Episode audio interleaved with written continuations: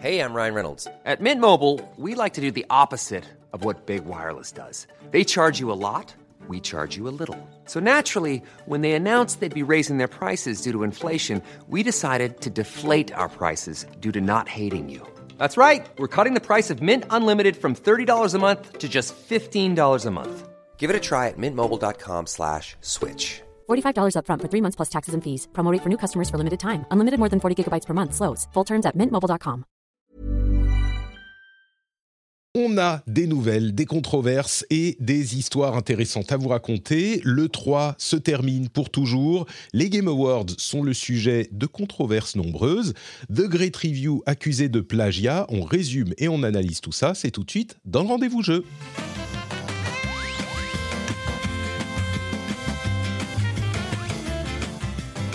Et accessoirement, on a aussi des jeux dont on vous parlait, euh, par exemple Suika Game, le phénomène international dont vous avez peut-être entendu parler, The Finals, qu'on a beaucoup évoqué déjà dans cette émission, euh, God of War Valhalla, sur lesquels j'ai mis mes petites mains, enfin plein plein de choses.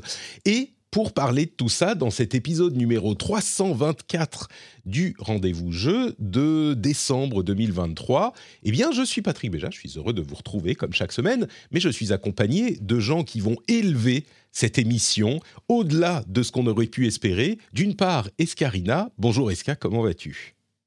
Salut Patrick, j'aime quand tu parles de nous comme ça. et, et j'ai remarqué qu'on avait tous ce petit euh, mouvement de la tête quand tu lances ton jingle de, de début d'émission. Oui, le petit, le, il faut danser un petit peu. En fait, C'est très dansant, ouais. n'est-ce Ouais. pas? Il, faut que je- il faudrait que je fasse un équivalent vidéo en fait pour euh, les lives et les vidéos. Et il faut que je, je fasse faire ça. Si quelqu'un sait faire des belles animations et aime être payé pour son travail, vous pouvez me contacter par le Discord. Il faudrait que je fasse ça pour euh, le rendez-vous tech et le rendez-vous jeu. Mais oui, on bouge la tête et on est heureux de t'avoir, euh, Eska, avec nous. Oh, c'est c'est mutuel. C'est la, la- la- le festival de podcast parce que hier, on a enregistré en secret avec les amis euh, réguliers du rendez-vous jeu l'épisode Gotti qui sera diffusé entre Noël et le Nouvel An. Et il a duré quoi Deux heures et demie Quelque chose comme ça? À peu près. à Ouais, peu on a parlé de, de jeux, de, de petits, de petits bilans, de- d'éléments de, l'année du jeu vidéo. Tout ça, c'était cool. Et donc aujourd'hui, on fait l'émission normale. Euh, Un clash, euh, un clash historique entre JK et moi. Il y a, non, mais il y a eu, il y a eu plusieurs clashs. Il y a- je, je dois faire du buzz et du teasing. Il y a eu des clashs, il y a eu des combats, il y a eu. euh, D'ailleurs, on s'est déchiré.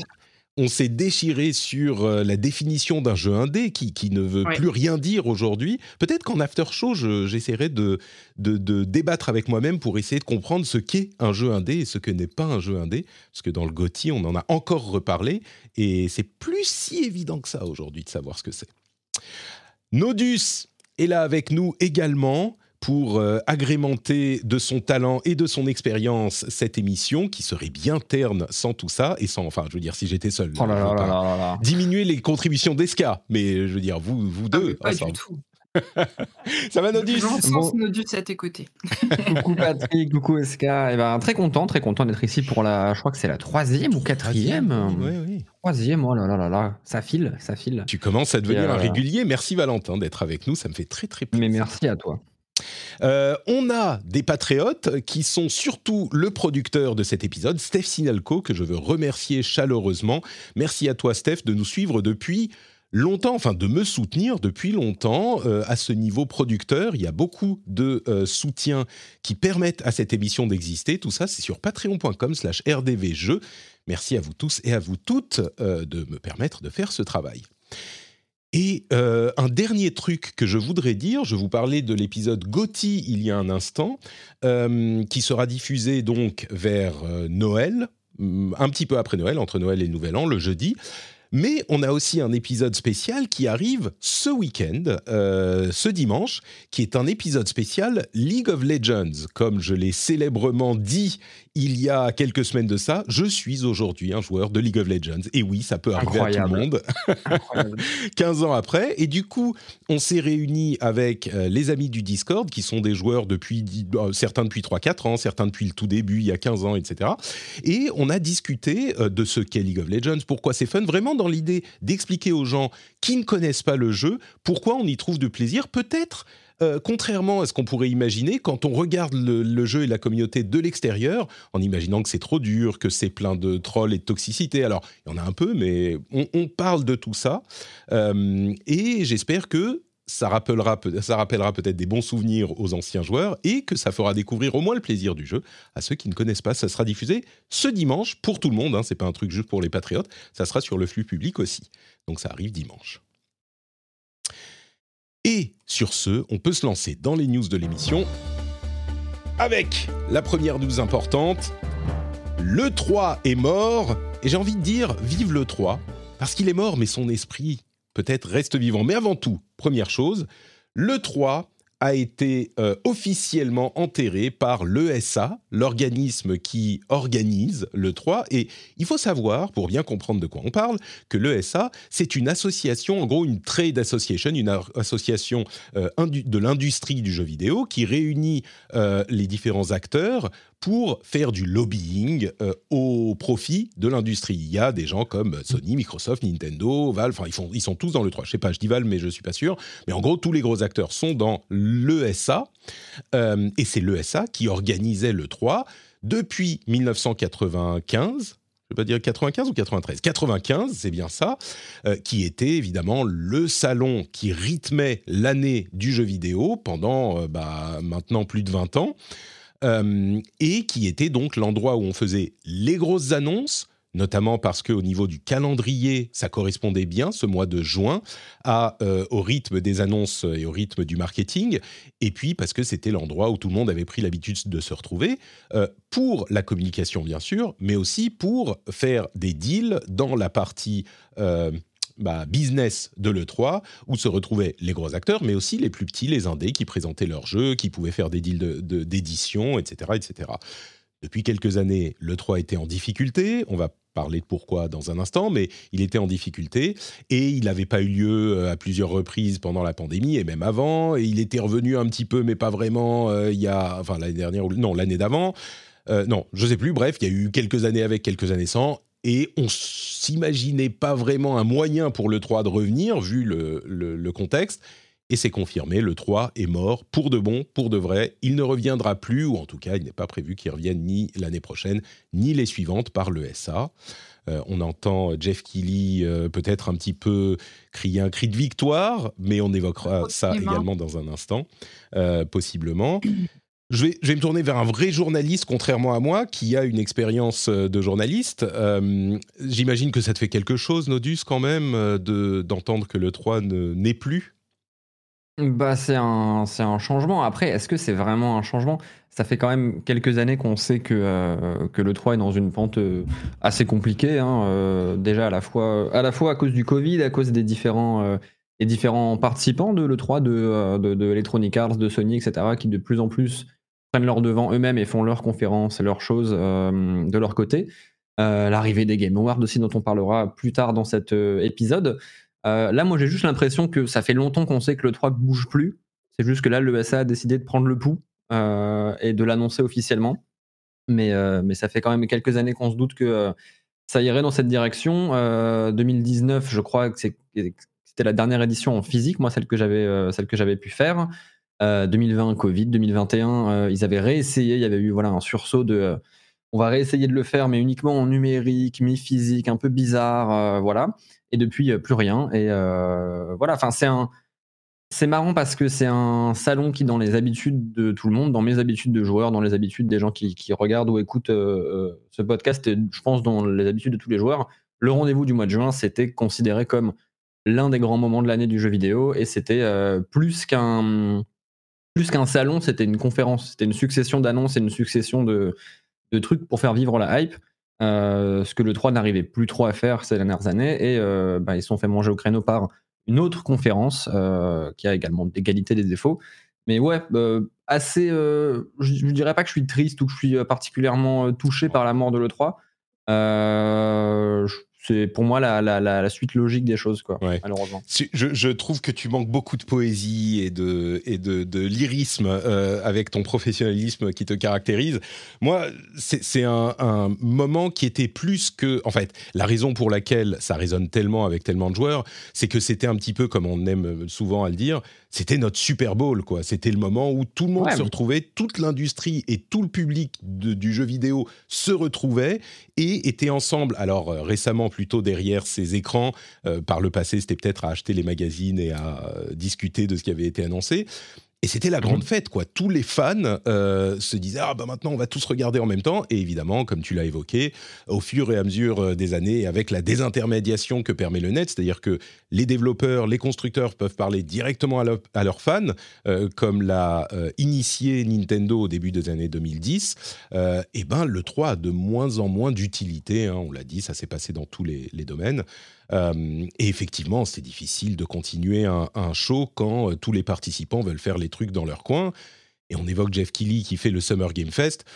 Le Summer Game Fest, euh, il n'est pas non plus une. enfin, c'est une sorte d'ombrelle, mais en réalité, l'émission, le Summer Game Fest elle-même, le live, il lui reste pas énormément de choses parce qu'on a souvent, euh, par ailleurs, les constructeurs qui vont faire leur propre show sur lequel ils vont mettre le sticker Summer Game Fest. Ouais. Bon, Enfin, ça fait pas partie du truc. euh, c'est juste mettre un sticker pour faire plaisir à Jeff, quoi.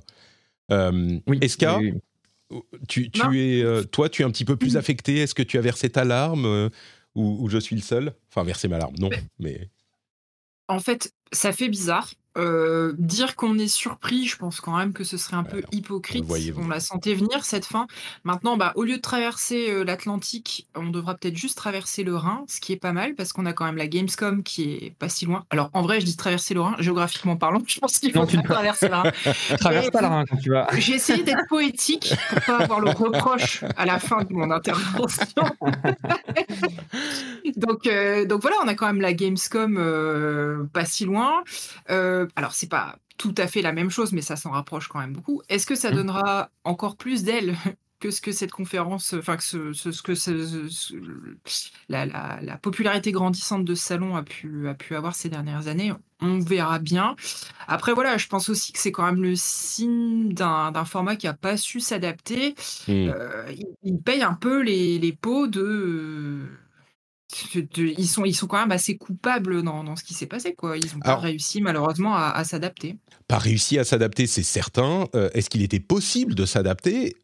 Je ne sais pas. La Gamescom, c'est particulier. Ils ont effectivement réussi, pas une transformation, mais une, un renforcement dans leur position où ils étaient déjà en septembre, enfin août-septembre, non, plutôt août, euh, où ils, ils sont au milieu de l'été, plus proche de la fin d'année et de l'explosion des ventes. Et donc, les annonces ont déjà été faites, mais donc, ils ont mis le paquet sur Ouais. c'est là que les joueurs viennent euh, pour un grand salon en Europe. Il n'y en a pas énormément, même s'il y a la Paris Games Week qui a moins d'ampleur. Le grand salon en Europe euh, à- au milieu de l'été quand tout le monde est en vacances. Et donc, on y va pour jouer au jeu et puis pour se retrouver un petit peu. Donc, ils ont réussi à tirer leur épingle du jeu. Je ne sais pas si le 3 aurait réussi à le faire. Euh, J'ai pas l'impression que euh, euh, Kili ait reproduit ça. Il a juste fait une conférence en plus avec sa notoriété et ses relations. Euh, mais l'esprit de l'E3, qui est ce moment de l'année où les grandes conférences ont lieu, bah reste. C'est pour ça que je dis euh, le 3 est mort, vive le 3. Le 3 est pas vraiment mort par son, enfin l'esprit de le 3 est pas vraiment mort. Il y aura encore toutes ces conférences plus ou moins à ce moment de juin, euh, même si c'est un petit peu plus diffus. Nodus, pardon, tu voulais ajouter quelque chose? Euh, oui, euh, ouais, non, non, mais justement, c'est intéressant que, que, que tu dises le, le 3 est mort, vive le 3. Je pense que les gens vont continuer de toute façon par abus de langage à dire le 3, Ouais. euh, même ces prochaines années. euh, parce que, Ouais, voilà, je l'annonce même- aujourd'hui. Moi, je, je aujourd'hui, je sais pas si je continue, mais je vais continuer. J'annonce que je vais continuer à dire le 3. C'est le 3 et voilà. non, on mais entre tous de quoi il E3, s'agit. non E3, Summer Game Fest, Ouais. foire à la saucisse, bon, enfin, on, on sait. en- c'est intéressant parce que justement, dans, dans la chatroom, et, et même toi, tu l'as dit tout à l'heure, euh, ce genre de conférence, que ce soit le 3 ou euh, les Game Awards, c'est la Coupe du Monde, euh, c'est le Super Bowl du jeu vidéo. C'est là que les gens viennent voir les grosses annonces, c'est là qu'il va se passer les choses qui vont marquer cette année et les années à venir. Et en fait, que ce soit le 3 ou un autre acteur, euh, bah, les gens vont toujours être en quête de ce Super Bowl et ils vont juste se déporter d'une conférence euh, à l'autre. C'est ce qui se passe avec les Game Awards, hein, là, qui claquent des chiffres hallucinants. hein. C'est des centaines de milliers de spectateurs en, simultané en décembre et l'été également. Donc ouais, je pense qu'on va juste troquer une Coupe du Monde pour une autre. Je vois un peu ça comme, euh, tu vois, les fans de foot n'ont pas arrêté de suivre la Coupe du Monde une fois que le Qatar a, tout racheté, quoi. Euh, c'est un peu malheureusement la même chose. Je dis pas que, euh, enfin, de mon côté, Jeff Kelly, controversé, je veux dire. Ah, tu veux dire Jeff Kelly et ah, pas... ouais, vas-y, vas-y. Non, non, non, non, mais c'est pas vraiment la direction dans laquelle je veux aller à l'extrême. Mais les Game Awards, il y a quelque chose de peut-être moins. Il y a un côté plus personnel, il y a un côté plus. on en parlera après, mais voilà, plus à travers le prisme de Jeff Keighley, euh, qui pose parfois des, problèmes, de, euh, des problèmes de proximité entre, entre studio et, et, organisation. Euh, donc il y a des, des choses qu'on va vivre mieux, des choses qu'on va vivre moins bien. Dans tous les cas, ouais, on troque un Super Bowl pour un autre. Mmh. On me dit sur YouTube, euh, peut-être que ça deviendra E4 finalement. On sait jamais. Ça se trouve, il va revenir euh, en E4. C'est possible. Pas oser la faire. Le 3X2. je la trouve bien. Je la trouve bien. Euh, le, truc, alors on va reparler de Jeff Kelly dans une seconde. Moi, le truc, c'est qu'on dit Summer Game Fest par défaut, et c'est là qu'il est très malin au niveau marketing, Kelly, parce que, encore une fois, le Summer Game Fest, sa conférence à lui, c'est pas la plus importante. Il y a d'autres conférences qui sont beaucoup plus notables sur cette période, qui mettent le sticker Game, Summer Game Fest, et peut-être qui va réussir à, faire ce hold-up dont on parle depuis des années et que tout le monde dira Summer Game Fest. Bon, moi je dirais le 3. Cette, euh, ce mois de juin, peut-être que je me raviserai. Il faut quand même noter que une des choses qui est rendue plus difficile par cette mort définitive de l'E3, c'est l'autre aspect dont on parlait, le côté euh, euh, salon pro, où les deals se mhm. faisaient, où les jeux étaient présentés. Maintenant, il faut relativiser un tout petit peu cet aspect parce que, d'une part, la Gamescom existe encore et puis il y a d'autres salons. Et puis, bah, le 3, de fait, ça fait euh, quoi, 3-4 ans qu'il se fait plus vraiment. Donc, et les deals continuent à se faire. Donc, il y a des moyens qui sont euh, trouvés pour pallier à ce genre de problème. Euh, mais il faut le noter quand même, c'est peut-être la, la, plus grande perte pour l'industrie au-delà du public. Et du coup, puisqu'on parle de Jeff Keighley, parlons des Game Awards. Et pour les Game Awards, euh, il y a deux choses dont on doit parler. D'abord, alors les Game Awards, vous savez, hein, c'est la, la compétition. c'est un bon moyen de le dire. La compétition du jeu vidéo. La compétition du jeu vidéo. C'est euh, la, la, la, la cérémonie qui se veut être les Oscars du jeu vidéo, presque littéralement, euh, où il y a une sorte de cérémonie, euh, la plus, pas la seule du tout, je crois que personne n'a l'intention d'en faire la seule, mais la plus importante, la plus regardée, la plus euh, notable, où on attribue les prix des meilleurs jeux de telle catégorie, de tel type, et du meilleur jeu de l'année. qui a lieu désormais depuis, je sais pas, 5-6 ans déjà, qui était une reprise de d'un format existant qui était sur euh, Spike TV, je crois, euh, mhm. animé d'ailleurs par, euh, par l'ami Jeff Keighley. et au moment où cette diffusion sur une chaîne donc traditionnelle du câble s'est arrêtée, lui a décidé, ce qui était un coup assez ballsy, comme on dit chez les Américains, de faire ça tout seul, de monter un financement tout seul et de faire une cérémonie avec sa société bien sûr équivalente pour avoir ce pilier de l'industrie où se retrouverait toute l'industrie pour euh, attribuer les prix aux meilleurs jeux de l'année. Donc, euh, c'est effectivement quelque chose de, notable qui, là, je crois, relativement réussi, même s'il y a des débats là-dessus. Cette année, encore plus que les années précédentes, avant même de pouvoir parler des annonces et des prix, il faut parler des controverses parce qu'il y a eu trois controverses pendant ces Game Awards, et avant même de parler des controverses, il faut dire quelques mots sur Jeff Keighley pour le cas où vous ne le connaissez pas. Jeff Keighley, c'est un journaliste euh, jeu vidéo qui a euh, pas mal, enfin je dirais pas des casseroles euh, aux pattes, même si on pourrait le dire comme ça, mais qui est assez controversé, parce qu'il a des liens avec l'industrie qui sont euh, critiquable. C'est-à-dire qu'un journaliste se doit d'être indépendant autant que possible hein, euh, et, neutre.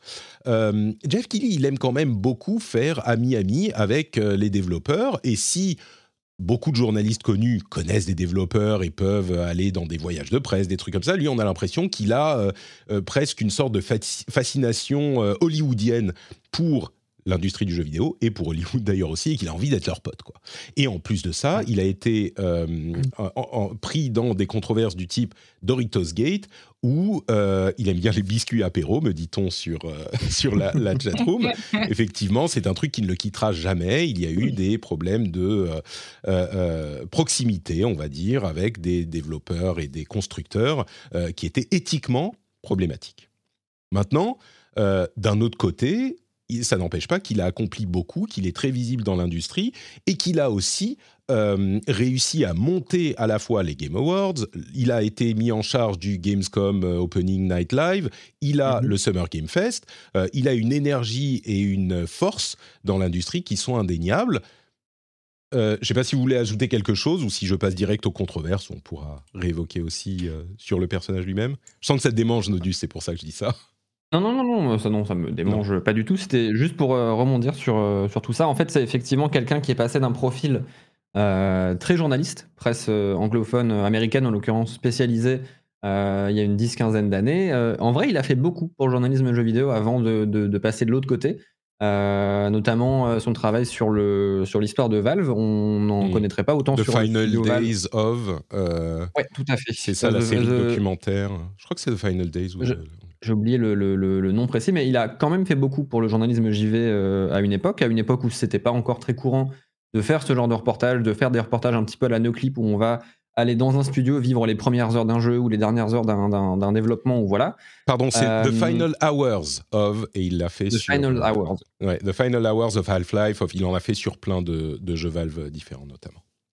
Et son, son profil a progressivement shifté de journaliste pur, euh, vraiment de, ouais, de, de, de- de- pur euh, content journalistique, à animateur, organisateur euh, aujourd'hui d'événements. Tu l'as dit toi-même, on voit sa tronche partout. On voit sa tronche au Summer Game Fest, à la Gamescom Opening Light, euh, au Game Awards.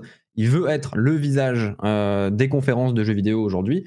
Et moi, à titre perso, et je sais qu'on est plusieurs sur cette planète, euh, ce qui me dérange un petit peu effectivement avec, euh, avec euh, Jeff Keighley, c'est qu'il est encore dans cet entre-deux où certains le considèrent peut-être comme un journaliste et d'autres comme un animateur, mais en fait, il a cette proximité avec certains, certains studios qui, même au-delà d'être des studios problématiques, sont compliqués. Enfin, moi, je sais que tout son rapport à Kojima, par exemple, me dérange. Euh, il a un rapport à- à- avec Hideo Kojima qui est très, qui est assez, euh, je trouve, assez forceur, assez malsain. Ouais, euh, l'a T'as l'impression que c'est son hein, frère, quoi. T'as l'impression Ah, que c'est son frère ouais, ouais, ouais. est tellement content de connaître Kojima, il le met à toutes les sauces, il le cite à toutes les sauces. Et évidemment, quand on parle de Kili, on peut pas ne pas parler de Kojima. Et je remercie Drago dans la chatroom qui nous met en lien un- une annonce euh, que, selon laquelle, visiblement, euh, A24, qui est un studio, euh, de, studio cinéma euh, très en vogue, qui fait des films remarqués, euh, aurait signé pour développer Death Stranding en film. Donc euh, Kojima aussi aime beaucoup le cinéma et euh, donc Jeff Keighley a dû dire je connais Kojima moi vous savez euh, c'est mon pote en annonçant le truc de machin quelque part. Je suis sûr qu'il va tweeter sur ce sujet en mettant une photo de lui avec Kojima par exemple. Vous voyez c'est ce genre de personne. Mais je sais même pas s'il a tweeté là déjà euh, depuis l'annonce de l'E3. Je pense qu'il prépare un. Il, il- à mon avis, il a un tweet en brouillon depuis deux jours là. Un, un- un 2800 signes. Il s'est exprimé sur le sujet et il a été relativement euh, clean pour le coup. Il a dit un truc du genre euh, j'ai des super souvenirs de l'E3, euh, c'était un moment super important, je me souviens moi, il a mis une photo de lui à 15 ans dans les, dans les allées de l'E3 en train de se faire signer des Hmm. dédicaces ou un truc comme ça. Donc il a été clean là-dessus. Alors que généralement c'est les petites piques et les oh, oh, oh, c'est très Ouais, dommage. ouais, ouais. Bref, ok. Passons sur Jeff Keighley, mais c'était un euh, début nécessaire. Euh, les controverses donc de cette 3, il y en a, comme je disais, de cette 3. Tu vois Les, les- les controverses de ces Game Awards. Il y en a trois. Les deux premières, je vais les noter rapidement. La, la troisième, on peut passer un petit peu plus de temps dessus peut-être. La première, c'est que il n'y a pas eu de mention des problèmes euh, du monde et de l'industrie pendant les Game Awards. Euh, certains, notamment membres de Future Class, qui est un truc interne aux Game Awards pour mettre en avant des développeurs, des jeunes développeurs, etc., ont, ont dit euh, dans une lettre publique, euh, il faut que les Game Awards parlent de la crise au Moyen-Orient et dénoncent la condition des, des Palestiniens. En gros, de cette manière plus ou moins présentée.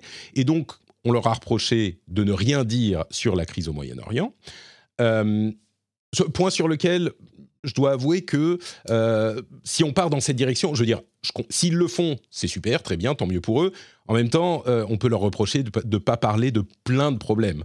Euh, pourquoi ils ne parlent pas de la oui, guerre en. Ukraine Pourquoi ils ne parlent pas de machin Enfin, encore, la guerre en. Ukraine, il y avait des studios qui avaient, été, euh, qui avaient dû quitter euh, l'Ukraine pour continuer leur boulot, donc c'était directement lié. Je ne sais pas si là, c'est tout. Enfin, bon, ils pourraient Ouais, le faire, hein, bien sûr, mais... Il me semble effectivement qu'ils avaient évoqué la, la, guerre en Ukraine en 2022 et je me, je me demande même si le trailer de, hum, de, pardon, de SCP, les développeurs de Stalker, le trailer qui dit euh, qu'ils avaient dû quitter leur studio et comment le développement se passe depuis que la guerre en Ukraine s'est déclarée, je crois que ce trailer était peut-être diffusé durant le, les Game Awards. Je crois euh, bien. Ils ont je crois que quand même à demi-mot évoqué la guerre en Ukraine. Par contre, c'est vrai que le Moyen-Orient, on n'y touche pas, euh, on s'en fout, on va pas en parler. Ouais, moi personnellement, je trouve que c'est pas. Euh, enfin, encore une fois, la guerre en Ukraine, il y avait littéralement des studios qui étaient en train de développer, qui ont dû partir, donc il y a un, billet pour en parler. J'aurais compris qu'ils parlent de la, de, la guerre en Israël aussi, bien sûr. Mais ce que je veux dire, c'est que j'ai du mal à leur reprocher de pas le faire parce que tu peux, tu peux pas leur reprocher de pas parler de tous les problèmes. Euh, c'est ça. C'est sans fin, quoi. Et puis en plus, c'est tellement controversé, euh, tu vas te faire, euh, ça va mettre le focus sur ça plus que sur le reste. Bon, ils n'ont pas non plus parlé des licenciements de l'industrie, des nombreux licenciements de l'industrie. Je, comprends plus le reproche là. en même temps, je comprends aussi que tu as, invité tout le monde, tout le monde est là, c'est la fête, machin je comprends que ça soit dur de dire et notre industrie souffre, regardez tous ces gens qui licencient et les gens ils sont assis devant toi dans le parterre d'invités. Bon, euh, je comprends pourquoi ils le font pas. C'est un petit peu, c'est un petit peu moins euh, clean, mais euh, je comprends. Ah, puis le, le, truc, ça rejoint aussi ce que tu disais par rapport à l'ESA, c'est que c'est la même chose chez nous avec le CEL, le SNJV, qui organisent une conférence comme les Pégases, qui sont là non pas les Oscars du jeu vidéo, mais les Césars du jeu vidéo chez nous. Euh, au Pégase, tu vas jamais entendre parler de licenciement de studio, euh, de, euh, de, crunch, de crise, etc. Parce que ce sont, comme tu l'as dit, des assauts, des syndicats qui sont généralement du côté du patronat et des syndicats qui font du lobbying pro-jeux vidéo. On est là pour encenser l'industrie, montrer à quel point on a une belle, grande, diversified et, très belle industrie. C'est la vitrine. pour. C'est vraiment la vitrine, quoi. Donc, s'il fallait parler des 15 studios qui ferment par mois euh, aux Game Awards, euh, ça entacherait un petit peu leur, leur, joli tableau. Et donc ouais, c'est, je pense, une incompatibilité. Euh, on peut leur reprocher, mais je pense jamais qu'ils le, qu'ils le feront. Il y a peut-être parfois des développeurs qui le font sur scène lors de la remise d'un prix, qui dont on va parler tout de suite d'ailleurs. on va parler aussi, ouais, mais ouais. c'est alors sur ce point aussi, euh, je dirais encore une fois, je peux comprendre qu'ils le fassent et s'ils le font, c'est très bien, tant mieux, tant mieux pour eux. S'ils le faisaient, euh, je comprends aussi d'une certaine manière que c'est pas leur rôle. Il y a des gens dont c'est le rôle de pointer les choses du doigt. Euh, je ne sais pas si c'est forcément tout le temps le moment de parler des problèmes partout et s'il y a un endroit où c'est pas exactement le moment, c'est peut-être cet endroit-là. Euh, ça ça me dérangerait moins s'ils avaient mis plus l'accent sur euh, le, succès des développeurs, s'ils les avaient plus honorés, on va dire. Et on va arriver à notre euh, troisième reproche. Mais le deuxième, c'est aussi ce sentiment d'infériorité par rapport au cinéma dont on parle tout le temps et avec lequel j'étais pas d'accord l'année dernière quand ils avaient invité euh, Pacino, euh, parce qu'ils avaient invité Pacino pour euh, remettre le prix du meilleur acteur ou actrice de jeux vidéo, ce qui était cohérent, quoi. C'est un acteur super connu, il vient, il remet le prix, machin. Là, il y avait encore des stars qui étaient là, on n'était pas sûr de pourquoi, dont Timothée Chalamet, qui avait été annoncé à grand renfort de machin, et euh, il est venu, il a passé 30 secondes sur scène en disant Ah, le prix est machin. On comprend pas pourquoi il est là. Et bon, au-delà de cette histoire de Timothée Chalamet qui est anecdotique, enfin, il est là, on sait, il est là parce que quand il est là, et eh ben, peut-être que ça intrigue les euh, gros médias qui vont dire Ah, il a fait quoi Chalamet à les Game ah. Awards? Ok, on va peut-être parler des Game Awards. C'est le but. Que ça marche ou ça marche pas, on ne sait pas, mais on comprend la, la dynamique. Euh, ce qui est plus gênant, c'est qu'il y avait, enfin plus gênant, disons que d'une manière générale, on reproche depuis longtemps à Kili de vouloir se frotter aux stars, et là on a l'impression que l'intention c'est un petit peu ça. Ils ont, alors il y avait Jordan Peele qui était là pour son projet avec Kojima, et ils ont passé beaucoup de temps à parler, enfin ils ont laissé beaucoup de place à Jordan Peele. Euh, et au cinéma en général. Bref, vous pouvez avoir votre avis euh, là-dessus. Moi, je trouve que l'accusation de « Oh, regardez, le jeu vidéo se sent inférieur au cinéma », je, ne trouve pas que ça soit justement une preuve de sentiment d'infériorité de parler du cinéma ou de mettre en parallèle avec le cinéma. Au contraire, moi je trouve que c'est un sentiment de d'égalité. C'est dire bah oui, on peut parler du cinéma, on peut parler de la musique, il y a pas de problème. On fait des concerts, on fait des symphonies euh, dans, les, remises de prix. Ah oui, je, tire un peu le trait. Je vois Nodus qui, qui euh, hoche la tête ou. non, mais, euh, mais je trouve que justement, il n'y a pas de, de, de, fausse. Se mettre en opposition au cinéma, genre on ne doit pas parler de cinéma parce que nous, on est notre propre industrie. on n'a pas besoin de se mettre en opposition. On a une industrie qui est genre trois fois plus grosse que le cinéma et la musique réunis. On s'en fout qu'ils se sentent supérieurs ou inférieurs. Non, on s'en fout. Nous, on parle de cinéma, de jeux, et on tient sur nos deux pieds, quoi. Bah, puis c'est quand même deux industries euh, qui sont très croisées, quoi. Il y a, y a quand même Mm. une logique. euh, c'est pas comme si on était venu parler de la peinture flamande, là, je comprends ça surprenne un, Un peu. petit peu, ouais. Nodus Mais il y a peut-être un, il y a peut-être un petit côté, euh, un petit côté faire valoir aussi. euh, je reprends les- enfin, le, le, le, le- le cas euh, Kili, qui est euh, Mm. très proche à la fois d'Hollywood et, euh, et du jeu vidéo. Enfin, ça a été enregistré au Hollywood Theater. Je crois qu'aujourd'hui c'est au, Mi- au Microsoft Theater que ça a enregistré les, les, les- les Game Awards. Euh, je pense qu'il y a un petit côté faire valoir où je vais organiser une teuf euh, avec tous mes grands potes du jeu vidéo. Mm. Ah bah, euh, je vais avoir l'air cool. Je vais inviter euh, mon pote Timothée Chalamet, je vais inviter mon pote Norman Reedus, je vais inviter Keanu Reeves, et ça va, ça va donner de la street cred à mon événement. Là où les reproches étaient adressés quant à la présence des, des acteurs du, du cinéma, c'est pourquoi est-ce qu'on n'a pas, nous dans le milieu du jeu vidéo, euh, notre, Timothée Chalamet sur- de, de- de- du jeu vidéo à mettre sur scène? Pourquoi on va encenser Timothée Chalamet pour la remise du prix de- de- du jeu de l'année et pas notre Timothée Chalamet du jeu vidéo Mm. Euh, Ça, c'est un autre problème. Et au-delà de l'aspect, ouais, euh, qu'est-ce qu'ils foutent là Bah, En fait, la plupart étaient là pour une raison. Timothée Chalamet était là parce que euh, je crois qu'il avait. En fait, non, même pas. Cha- Non, non, Chalamet, il avait juste, non. il avait juste Il avait, ils, a- ils ont euh, plaisanté sur le fait qu'il avait une chaîne YouTube Oui, où oui, il montrait oui. des contrôleurs modés il y a 10 ans. Effectivement, c'était drôle, mais c'était pas la raison. Tous les autres, et généralement, ils sont là pour une raison. Et c'est pour ça que je mets Chalamet en, en exemple, parce que les autres, ils sont là pour une raison, généralement. Ils sont là pour tel ou tel jeu, collaboration, machin. Euh, tu évoquais Reeves, bah, il était là parce qu'il était le personnage euh, principal de, de, de Cyberpunk. Là, euh, bon, bref, ça s'est un peu plus vu ici, et c'est effectivement, j'ai l'impression qu'il lit, qu'il veut faire. Oh, je connais des gens. Bon, bref, ok. Le sentiment d'infériorité. ça aurait eu plus de, Qui donc de sens. Henri Cavill. Oui, oui, à la limite, lui, c'est un vrai Ah, gamer qui parle de jeux Jack vidéo Black. tout le temps. euh. Euh, ce- pourquoi on n'a pas nos stars? Eh ben parce que, je suis désolé, mais les acteurs de jeux vidéo, oui, ils sont hyper importants dans les jeux vidéo, mais ils sont pas importants qu'un acteur aussi important qu'un acteur dans un film. Tu mets tel acteur dans le film, le film va euh, faire des chiffres plus importants. Bon bah si tu mets même Nolan North dans à sa plus haute euh, au plus haut moment de sa carrière dans un jeu, c'est pas ça qui va faire vendre le jeu. Donc euh, voilà. Et en plus, j'ajouterais que généralement les gens qui vont dire ah mais pourquoi on n'a pas on met pas en avant nos machins, c'est les mêmes qui vont ensuite te dire ah mais attends un jeu c'est pas fait par une personne, on ne peut pas dire que Cory Barlog a fait euh, les God of War, c'est toute une équipe qui a derrière machin. Donc soit tu veux mettre une personne en avant et à ce moment, bah, tu as les problèmes que ça provoque. Et entre parenthèses, ça aide évidemment bien les sociétés qu'on ne mette pas les gens en avant eux-mêmes, parce que du, tout, du coup, ils gardent le contrôle sur leur IP. Euh, soyons honnêtes, c'est pour ça que ça s'est fait. Et c'est d'ailleurs pour ça qu'Activision s'est créé en sortant d'Atari il y a 40 ans, parce que Atari ne voulait pas mettre les noms des développeurs dans les génériques, par exemple. Ce genre de problème. Donc ça remonte à tout ça. Mais bref, voilà pour tous ces soucis. Le troisième fait, problème. Oui, vas-y, vas-y. Pardon, juste un, dernier petit point que, que je vois Naiden soulever dans la chatroom et qui est effectivement vrai. Euh, Il y a ce truc, cette question qu'on peut se poser de pourquoi on a besoin d'un Chalamet, pourquoi on a besoin d'un Reeves pour crédibiliser le jeu vidéo, euh, quand en fait une conférence comme celle-ci pourrait permettre de mettre en avant des profils, de mettre en avant des gens, des, acteurs, des, scénaristes, des, développeurs, des développeuses, énormément de gens euh, pour remettre des prix et aborder un panel de métiers variés. Pourquoi on a besoin d'eux pour crédibiliser le jeu vidéo? C'est ça peut-être la question que les gens aussi se, se posent.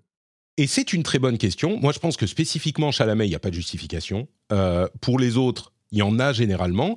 Mais tout ça passe beaucoup mieux si en parallèle, tu mets en avant les développeurs, tu les honores comme il se doit, surtout dans une cérémonie qui est censée les honorer. Et c'est des trucs qui ont été faits par le passé et qui, d'une certaine manière, ont un peu été faits aussi euh, cette année, mais c'était beaucoup moins visible. Et le gros problème, la troisième controverse, c'est le fait que, bah, étant donné, vous vous souvenez peut-être du discours de Christopher Judge, qui est l'acteur qui joue Kratos, qui l'année dernière a fait 8 minutes de discours. Interminable, alors c'est sympa, c'était émouvant comme tous ces discours, mais c'était interminable. J'imagine qu'en réunion de prod, euh, le lendemain de euh, l'événement de l'année dernière, ils se sont dit, OK, l'année prochaine, c'est genre plus jamais ça.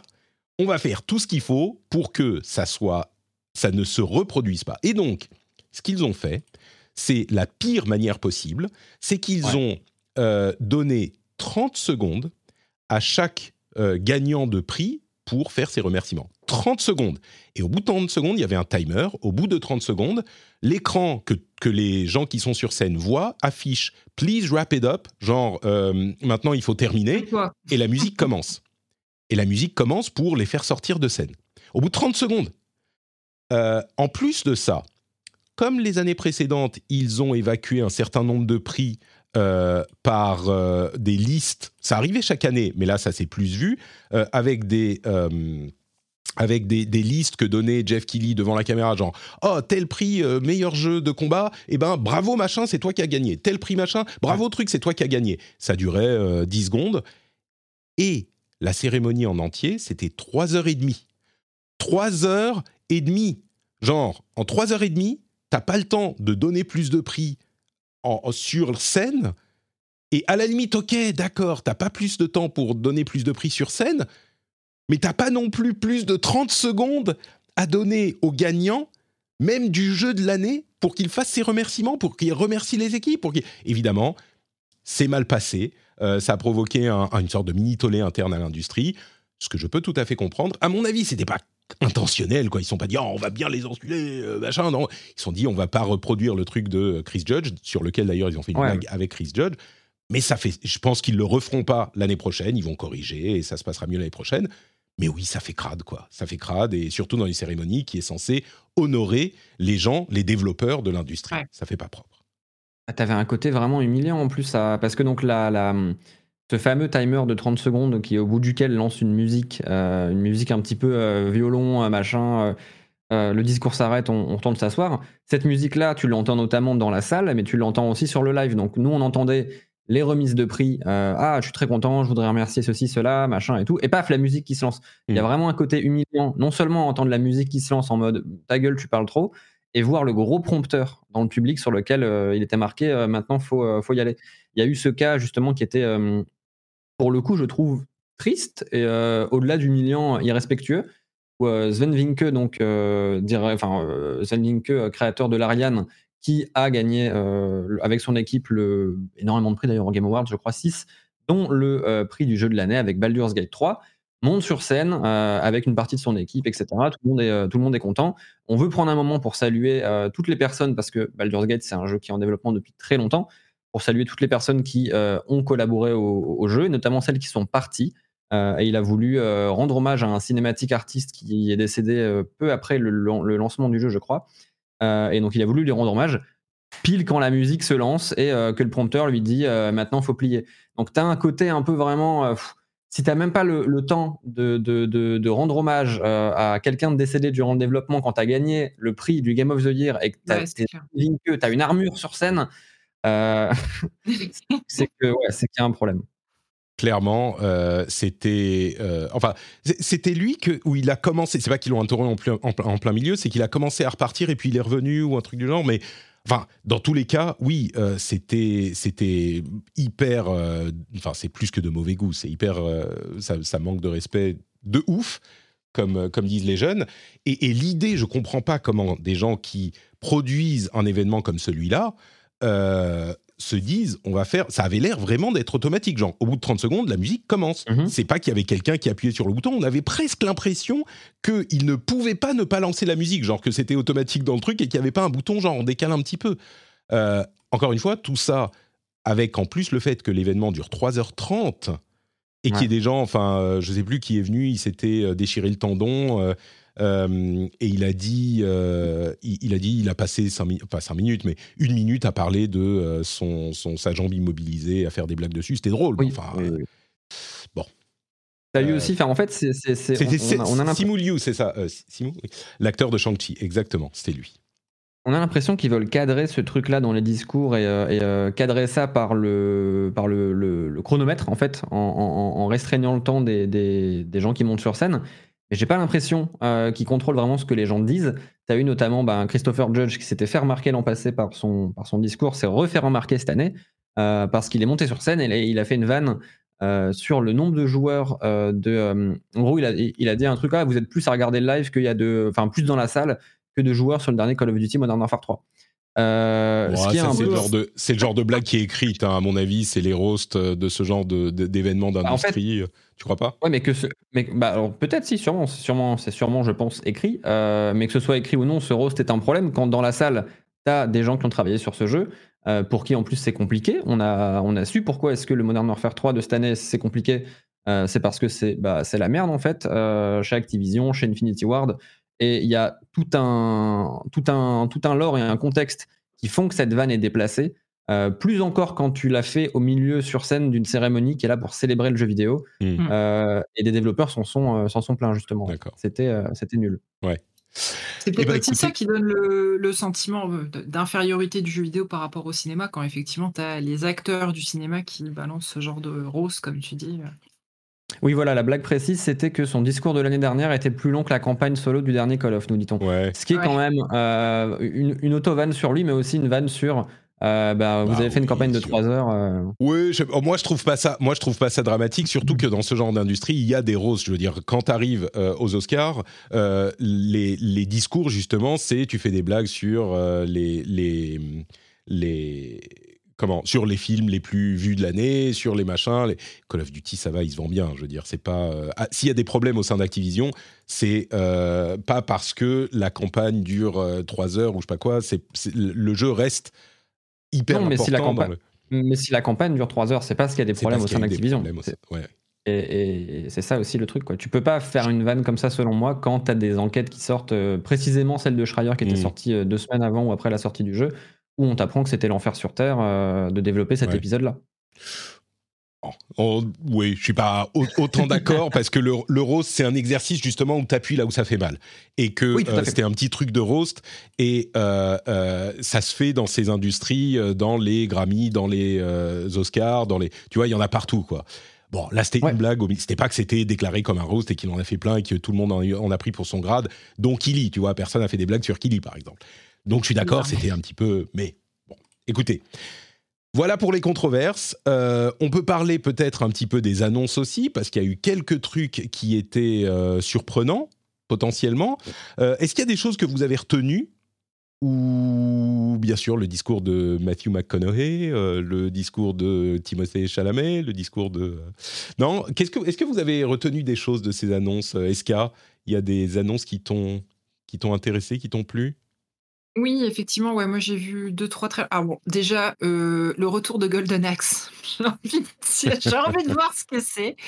Je suis, euh, c'est un jeu qui m'a beaucoup marqué euh, dans mon, dans mon enfance. Et je... Alors, on n'a rien Non, vu. mais alors hein, ça, j'ai il faut- cherché, j'ai pas trouvé de, j'ai pas trouvé d'image. J'ai l'impression que c'était qu'une évocation. Non, mais ça, il faut, il faut expliquer ce que c'est. Euh, ce, ce reveal incroyable au milieu de euh, la Ouais. conférence où euh, bon, y arrive, il dit Oh, on a aussi un petit truc à vous montrer. Et euh, c'est une, une séquence d'une minute et demie où Sega annonce qu'ils vont refaire et mis au goût du jour euh, toute une série de leurs jeux classiques.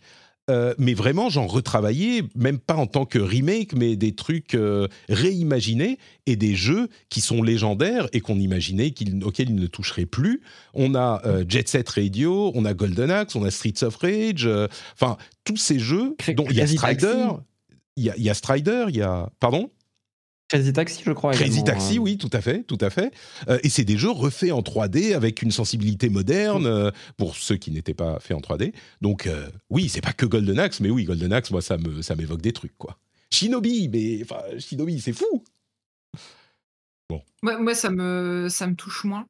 Euh, après, il y a quelques, quelques trailers effectivement qui en mettent plein la vue. Euh, Enfin, euh, La Sentinelle, moi, je l'ai, je l'ai trouvé assez chouette. Euh, Exo, c'était quoi le nom? Exo Oui, oui, oui, je vois ce que tu veux dire. Exo- je crois que c'est Et, peut-être euh, Exoborn, ouais. Ouais, c'est Exoborn. Et euh, le dernier avec euh, Matthew McConaughey, j'ai plus le nom euh, en Euh, tête. Exodus. Exodus, Exodus, ouais, il y a eu du C'est- exo partout. Alors, Exoborn Master of the Apocalypse, euh, on peut peut-être euh, parler de celui-là. Qu'est-ce qui t'a... Et puis, et puis après, deux, deux petits retours de, de studio indé. Donc, le, le studio de Ori qui va sortir euh, No Rest for the Wicked, qui a l'air assez For chouette aussi. Et puis bien forcément euh, le Motion Twin qui sort un nouveau jeu. Donc euh, bah je pense qu'on va tous être euh, très attentifs à ce qui va arriver après Dead Cells. mais explique-nous un petit peu plus parce que là tu cites tu cites trois noms, mais les gens qui n'ont pas vu ne sauront pas ce à quoi tu fais référence. Exoborn par exemple, c'était quoi? Bah, Exoborn, donc c'est un trailer. Alors, j'ai pas beaucoup plus d'informations que ça sur le jeu, mais en gros, ça a l'air d'être un jeu de SF, un, FPS. Alors, j'ai l'impression qu'il est à tendance horrifique. Mmh. Euh, moi, c'est l'impression que ça m'a que ça m'a donné. Euh, c'est un jeu du studio Archetype Entertainment que moi je connaissais euh, assez peu. et donc, voilà, a priori, c'est des voyageurs spatiaux qui rencontrent une, une civilisation extraterrestre. Et visuellement, c'est c'est vraiment très très chouette. On est sur du, sur du rendu euh, ultra réaliste. Euh, alors je sais pas si tu. Alors limite, je sais pas, je sais pas si c'est euh, le gameplay ou une cinématique, mais on a effectivement un personnage qui a un exosquelette, qui est dans une tour avec un ça je pense que c'est une cinématique, hein, mais il est dans une tour euh, avec une tornade autour et il tombe de la tour et il s'accroche à un bus et il y a des ennemis qui le poursuivent. Enfin, effectivement, euh, j'ai l'impression que c'est un jeu d'action 3D peut-être, mais c'est tellement de la cinématique. enfin, ça a l'air tellement cette cinématique, je sais pas. Ça chauffe aussi les gens parce que c'est euh, par des anciens de The Division. Donc ils veulent refaire hmm. aussi ah. un. Il y a un peu ce côté looter-shooter, euh, je crois, TPS, euh, si je ne dis pas de bêtises. Ah, j'avais l'impression, je confonds peut-être avec Exo, l'autre Exo. ah, Exodus. Exodus, le truc de Matthew McConaughey. Oui, qui lui est peut-être en FPS. J'ai peut-être du coup confondu les deux, mais là je parle bien d'Exoborn hein, quand je parle effectivement D'accord, ok. futuriste. Mais euh, Et t'as, oh non, effectivement, tu as aussi Exo Primal qui est un, FPS où tu tues des dinosaures. Ah oui, bah alors ça, c'est euh, sorti, euh, c'était mignon. Mais, qui est encore autre chose. et Exodus, du coup, c'est effectivement un truc, le truc avec Matthew McConaughey, qui est une sorte d'exploration spatiale. C'est Interstellar en jeu. Voilà, Interstellar en jeu. On va, on va quand même dire les termes, Patrick. ça a l'air d'être un petit peu ça, plus action que, que Interstellar, avec des sortes d'ennemis aliens robots. Mais, euh, mais ça a l'air d'être du coop. Avec une, une euh, façon d'explorer la temporalité, c'est pour ça que tu parles d'Interstellar, euh, un type qui s'enfuit par un, un, trou noir et donc pour lui il y a euh, une journée qui passe et pour son, sa planète d'origine il y a 100 ans ou je sais plus combien de temps qui, passe. Enfin bon, bref, bref il, il s'approche de la vitesse de la lumière et donc il y a beaucoup de temps qui passe et on se demande si c'est une fois ou si c'est plusieurs fois ou si ça a une influence dans la progression du jeu ou quoi. Mais, euh, mais c'est intéressant comme idée, oui. Moi, ça me, ça me plaît ce genre de truc euh, science-fiction. Et forcément, bah, ça fait très euh, triple A, l'un autant que l'autre, là, Exodus mmh. autant qu'Exoborn, et bah, bien évidemment que ça catch l'attention. Je, pense que c'était la première fois qu'il parlait de ces titres-là, si je dis pas de bêtises, c'était des reveals. Et, euh, bah, et bien évidemment que ça fait toujours son petit effet d'avoir. Euh, alors, c'est pas les seuls, mais ces deux-là en particulier, ça fait vraiment très gros titres annoncés pour la première fois. Et pour le coup, les, deux trailers sont très réussis et font, font très envie l'un autant que l'autre. On est d'accord. Est-ce qu'il y a des choses que tu as retenues, toi, dans ces annonces, Nodus? Euh, ouais, il y en a deux, trois. Euh, moi, il y a le, évidemment le Blade de Arkane, donc Arkane, euh, Arkane Studio, à qui on doit quand même pas mal de jeux, Dishonored, Deathloop, récemment Redfall, malheureusement, malheureusement Redfall, énormément de titres. et là, Arkane s'attaque à un monument, je trouve, de, du lore Marvel, qui est quand même Blade. Euh, et, donc, ils ont le droit euh, de toucher à la licence Blade. Je ne sais pas encore ce qu'ils vont euh, en faire, mais voilà, ça a été annoncé, officialisé là au Game Awards. Et moi, je suis très curieux de voir un petit peu ce qu'ils vont, ce qu'ils vont en faire. On va les laisser cuisiner tranquillement, histoire de ne pas avoir un, un, Redfall à nouveau. Laissons-les faire leur truc et, voyons le jeu à la sortie. Moi, il y a, y a, deux, trois autres trucs aussi qui m'ont euh, qui m'ont chauffé. Alors, celui-là, je m'attendais pas du tout à le voir. attends, je vais, juste dire un truc sur, euh, sur Blade. Effectivement, c'est une initiative de Marvel qui euh, veut travailler avec des, des, bons et des gros studios pour changer. Enfin, non, c'est pas vrai. Mais, mais peut-être les faire, le faire mieux que ça n'a été fait par le passé. et le fait de travailler avec Arkane pour faire un jeu Blade dans Paris. Alors, Blade, pour ceux qui ne le savent pas, c'est un vampire qui peut marcher dans le soleil et qui se bat aux côtés des humains pour euh, combattre les vampires. Et donc, il y a énormément. C'est là que tu viens de C'est quoi, pardon? Un peu le Edward J'ai pas entendu ce que vous dites. Je dis, c'est Twilight là que tu viens de pitcher. Twilight, oui, c'est un peu ça, c'est un peu ça. Blade, il est un petit peu, tu vois, un petit peu plus énervé quand même que, que ne le sont Ouais, les vampires ouais, ouais, dans ouais, Twilight. Twilight. Il scintille moins dans la lumière, on va dire. Euh, et donc, ce qu'ils peuvent faire euh, sur un jeu comme ça, où euh, à partir du moment où la nuit tombe, euh, c'est l'alerte et tout le monde doit se barricader parce que les vampires sortent, tu peux tout à fait imaginer un jeu arcane qui soit intéressant avec ce, ce concept de base, quoi. Bah, Et puis on reconnaît bien la patte euh, visuelle de Dishonored, je trouve, dans le, dans le trailer, qui est vraiment Ouais. très chouette. Ouais, ouais, Tout à ouais. fait. Euh, ouais. Il y en avait un autre aussi que je m'attendais pas du tout à voir. Et au début, je pensais, en voyant le trailer, je me suis sincèrement dit, est-ce que c'est un remake, un remaster? Parce que le truc est quand même sorti il y a, il y a 10-12 ans. Mais non, c'est un nouveau jeu, World of Goo 2. Alors, est-ce qu'il y a- ça, Alors, C'était dans le pré-show, je crois. Celle-là, quand même, euh, moi, alors, moi, moi, je ne m'y attendais pas, mais je suis très content euh, de le voir. Donc, World of Goo, monument euh, à mes yeux du jeu indé, à- donc à l'époque du Xbox Live Arcade, quand on commençait à avoir des Meat Boy, des Bending of Isaac, des Castle Crashers et compagnie, quand le jeu indé commençait vraiment à se, à se, à se mettre dans nos consoles. L'un de ces jeux, c'était World of Goo, qui était donc un, jeu où il fallait empiler des petites boules de goût, donc de, de pétrole, euh, aux différentes capacités.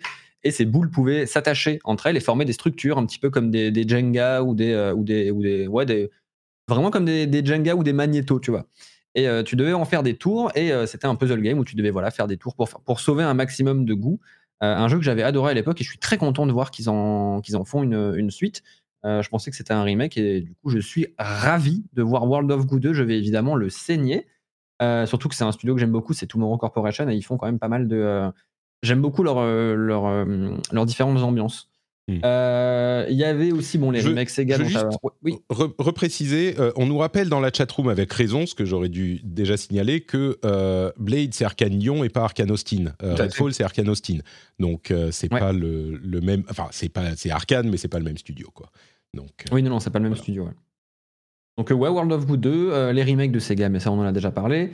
Euh, Big Walk par euh, House, ah, pardon, Big House Walk House. par House House, euh, donc développeur de Untitled Goose Game, qui là reviennent avec un truc bizarre. où On va explorer une planète chelou avec des, des petits bonhommes avec des, des, des grands, on dirait un peu Pingu, des petits bonhommes jaunes avec des, des, des grosses bouches bizarres, des grosses jumelles. Ça a l'air très absurde, très coloré. et moi, je suis très curieux de voir ce qu'ils vont, ce qu'ils vont en faire. Je pense, euh, après avoir vu le trailer, que ça devrait peut-être être jouable en, en, en- en coop. oui. Euh, et euh, donc ça, du coup, je suis très curieux. Et l'autre... qui explore un monde, on a des jumelles, on peut aller Ouais. à différents endroits et puis on, on, rencontre- on trouve des, des, des, quoi, des, des choses à explorer euh, et d'autres personnes qui sont, euh, qui sont un petit peu plus loin. Il y a des sortes de grands trous, on saute dedans. Enfin, ça me rappelle un jeu qui a été présenté à l'E3, guillemets, Mhm. euh, mais dont je me souviens plus du nom, qui était par un, un développeur connu aussi, mais un dé, où on joue des sortes d'oiseaux qui vont aller, c'est entre Pokémon et l'exploration. Je me souviens plus du tout de ce truc. Si la chatroom peut. euh, Le Short Hike, non, pas ça? Non, non, non, pas du tout. C'est euh, un truc qui est pas sorti, euh, où on peut collectionner différents oiseaux qui ont différentes propriétés. On vole vraiment dans le monde. Euh, merde, je m'en souviens. pas. Hmm. Bref. Mais ça me rappelle un petit peu ça, sauf qu'on sauf qu'on vole et c'est un petit peu plus beau. Pas, euh, Euh, pas le World. Non, non, c'est pas, euh, pas Palworld. Palworld, c'est le Ah, d'accord, Pokémon ok. où, on, où on- où on détruit des Pokémon à la, à la Kalachnikov. Pas Ah mais oui, moi c'est celui-là que j'aime bien. Moi c'est celui-là que Ouais, je... bien sûr, ça, je me doutais que ça te plairait, mais. Euh, D'accord, et, et à part ça Et juste ouais, le- et le dernier, euh, et celui-là c'est intéressant qu'on en parle, je trouve, parce que je suis curieux d'avoir votre avis. Euh, on connaît tous évidemment No Man's Sky, No Man's Sky qui avait été lui-même annoncé au Game merci, Awards. je il y voulais a parler de 10 celui-là. ans, ouais. Euh, par ce bon Sean Murray. Alors Sean Murray, donc euh, fondateur de Hello Games, Hello Games Studio qui avant No Man's Sky avait fait des jeux plus ou moins euh, bon, à succès. hein. Ils avaient la, série des Joe Danger notamment, qui était un jeu de plateforme cascade. Voilà, ils ont fait No Man's Sky. Avec No Man's Sky, ils ont promis un quintillon de milliards de trousillons de planètes. La sortie du jeu, on sait ce que ça a été. Les dix années qui ont suivi la sortie du jeu ont été l'un des sauvetages les plus, je pense, les plus beaux que j'ai pu voir euh, dans l'histoire d'un jeu service. Euh, ils ont passé 10 ans, vraiment, enfin, bon, 10 ans quand même pas, on est, on est en, il est sorti en 2016. Ils ont, ils ont passé 7-8 ans à euh, grinder mise à jour après mise à jour, patch après patch, gratuit après gratuit, à ajouter énormément de mécaniques pour en faire aujourd'hui un jeu qui, certes, moi, me fait chier parce que c'est quand même chiant, c'est beaucoup de grind, mais est apprécié par beaucoup et il y a énormément, énormément de trucs à faire. Ils ont vraiment sauvé le tir euh, avec, euh, avec No Man's Sky. Et là, et là, Sean Murray est remonté sur scène pour annoncer, non pas, alors ils ont fait, fait évidemment annoncé un nouveau DLC de, de, de, No Man's Sky gratuit évidemment, mais aussi un nouveau jeu sur lequel ils travaillent depuis, euh, depuis quelques temps et ils étaient prêts à montrer euh, un petit peu. Ce jeu s'appelle Light No Fire euh, et c'est assez intéressant parce que Sean Murray donc, et Hello Games en général, ils sont quand même pris l'une des shitstorms euh, les, plus, euh, les, plus, les plus sympas à suivre euh, dans le jeu vidéo ces dernières années parce qu'ils promettaient un nombre hallucinant de planètes et qu'au final c'était nul. Et donc là, ils se sont dit on va faire l'inverse. On va pas promettre un milliard de planètes, on va juste vous en promettre une grosse. Et c'est la promesse de Light No Fire, c'est du MMO.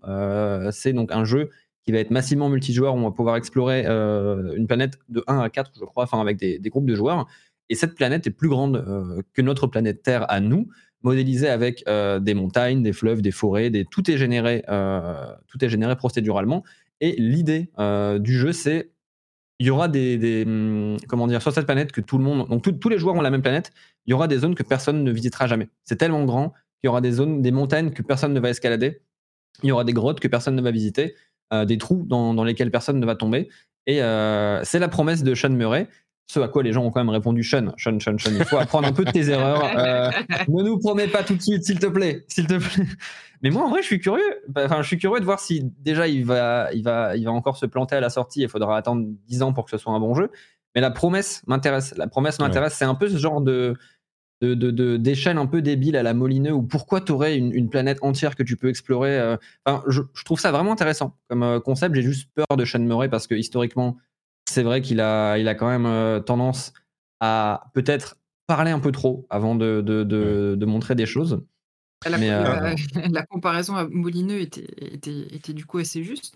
Mais bah moi, ça- non, ça parce qu'il a réussi au final. Euh, no Man's Sky, au final, c'est la promesse qu'il avait fait. Euh, ça a pris plus penser- longtemps. mais le côté, mais- euh, le Ouais, côté, je parle un peu 10 trop, un peu trop vite. Oui. Ça je trouvais qu'il y avait un, un feeling un peu à la Valheim euh, quand tu. Mm. ça- fait- Graphiquement, du coup, je, je ouais, suis pas étonné Ouais. que, ça te, que ça te plaise. euh. Non, mais il y a, il y a effectivement dans la, dans la promesse quelque chose de vraiment intéressant. L'idée de se dire pourquoi est-ce qu'on va faire 12 000 planètes différentes euh, alors que notre planète à nous, on est euh, 8 milliards et il y a encore des endroits qu'on connaît pas. quoi. Donc euh, Ouais. j'ai l'impression que, je me trompe peut-être, mais j'ai eu l'impression dans son discours que ce qu'il disait, c'est qu'on se- on serait tous sur la même planète tout court. Genre, c'est pas qu'il y a plusieurs instances de la planète, c'est qu'il y a une instance et tous les Mhm. joueurs sont sur la même. S'il y a, euh, je sais pas, euh, 200 millions de personnes qui jouent, bah, sur Terre, on a de la place. Et là, euh, alors évidemment, pour faire ça, tu dois faire procédural. Mais peut-être qu'ils ont justement, euh, après No Man's Sky, après, appris à faire du procédural qui marche, qui est cohérent, euh, mieux que euh, Ouais, ce, ouais. qui était, ce qui était arrivé au début de No Man's Sky. L'idée est hyper intrigante. Je suis d'accord, le concept d'une planète sur laquelle tous les Oui. joueurs viennent Ouais, euh, est intéressant. Donc il y a vraiment une seule instance, il y a une seule Bah, planète avec l'impression. tous les joueurs dessus. Il y a une Ouais, seule j'ai planète, l'impression. j'imagine qu'il y aura plusieurs instances, Mais c'est pas sûr. Et vi- Ouais, ouais. C'est pas sûr. C'est l'idée Ah, est encore plus intrigante si tu dis c'est une seule euh, instance et du coup si tu vas à telle coordonnée bah tu retrouves les gens qui sont alors évidemment après ça fait cracher le truc parce que tu as 160 000 personnes qui sont sur le même euh, carré de, de 1 km parce que c'est là qu'ils font la blague. Peut-être que ça marchera pas et qu'ils devront faire plusieurs instances mais euh, mais ça serait Ah, Je sais encore pas comment ils vont, je sais pas comment ils vont gérer ça. Je sais que là, à la CitizenCon de cette année, on avait eu des, des, des- des premières vidéos d'une technologie qui s'appelle le server meshing, qui permet de, euh, sur des surfaces comme celle-ci, par exemple une, une map à l'échelle d'une planète, d'avoir, euh, on va dire, l'Europe c'est un serveur, l'Asie c'est un autre serveur, et quand Mm. tu passes euh, en fait la frontière entre l'Europe et l'Asie, tu changes seamless de serveur, mais c'est la même chose. Ouais. Des technologies comme ça pourraient marcher, mais c'est ultra compliqué à mettre en place. Je sais pas si Hello Oui, a les moyens de, de faire ce genre de choses. Et puis en Donc, plus, oui, c'est une équipe de, ouais. de 12 personnes. hein. C'est un studio indé, ça, euh, encore aujourd'hui. Mais, mais en plus, le, le gros, gros problème, c'est quand tu as euh, plein de gens au même endroit. Parce que quand tu as. euh, euh, déjà, souvenez-vous que le Battle Royale, le genre du Battle Royale, a été rendu possible grâce au travail que Brendan Green euh, a fait sur euh, les, la technologie serveur pour avoir 100 personnes sur le même serveur. Avant, c'était pas possible. Technologiquement, c'était pas possible. Euh, et donc, 100 personnes déjà, c'est hyper compliqué. Sur le même serveur, sur la même carte, au même endroit. hein. Bien sûr qu'on a des MMO où euh, tu as des gens sur le monde entier c'est plus que, que 100. Mais, euh, mais au même endroit, qui a, qui a les informations, où chaque personne a les informations de toutes les personnes, c'est exponentiel, c'est hyper dur. Là, je ne sais pas si ça sera possible, mais l'idée est intrigante. Moi, il y a quelques trucs dont euh, j'aimerais parler également. Euh, le studio, le nouveau studio et le nouveau jeu de, euh, de, de, comment elle s'appelle? Akumi Nakamura, vous savez, qui est celle qui, Mhm. était, euh, sub- qui était hyper euh, populaire avec ses interventions au Game Awards précédents, parce qu'elle était hyper joyeuse, là où tout le monde était hyper sérieux. Elle avait quitté, elle était chez Tango Gamers, je crois, elle avait quitté son ancien studio, lancé un nouveau, et quand elle est arrivée sur scène, je me suis dit, ouais bon, ok, ils ressortent encore Nakamura pour faire plaisir aux gens, elle, elle vient de lancer son studio, est-ce qu'elle va faire un truc?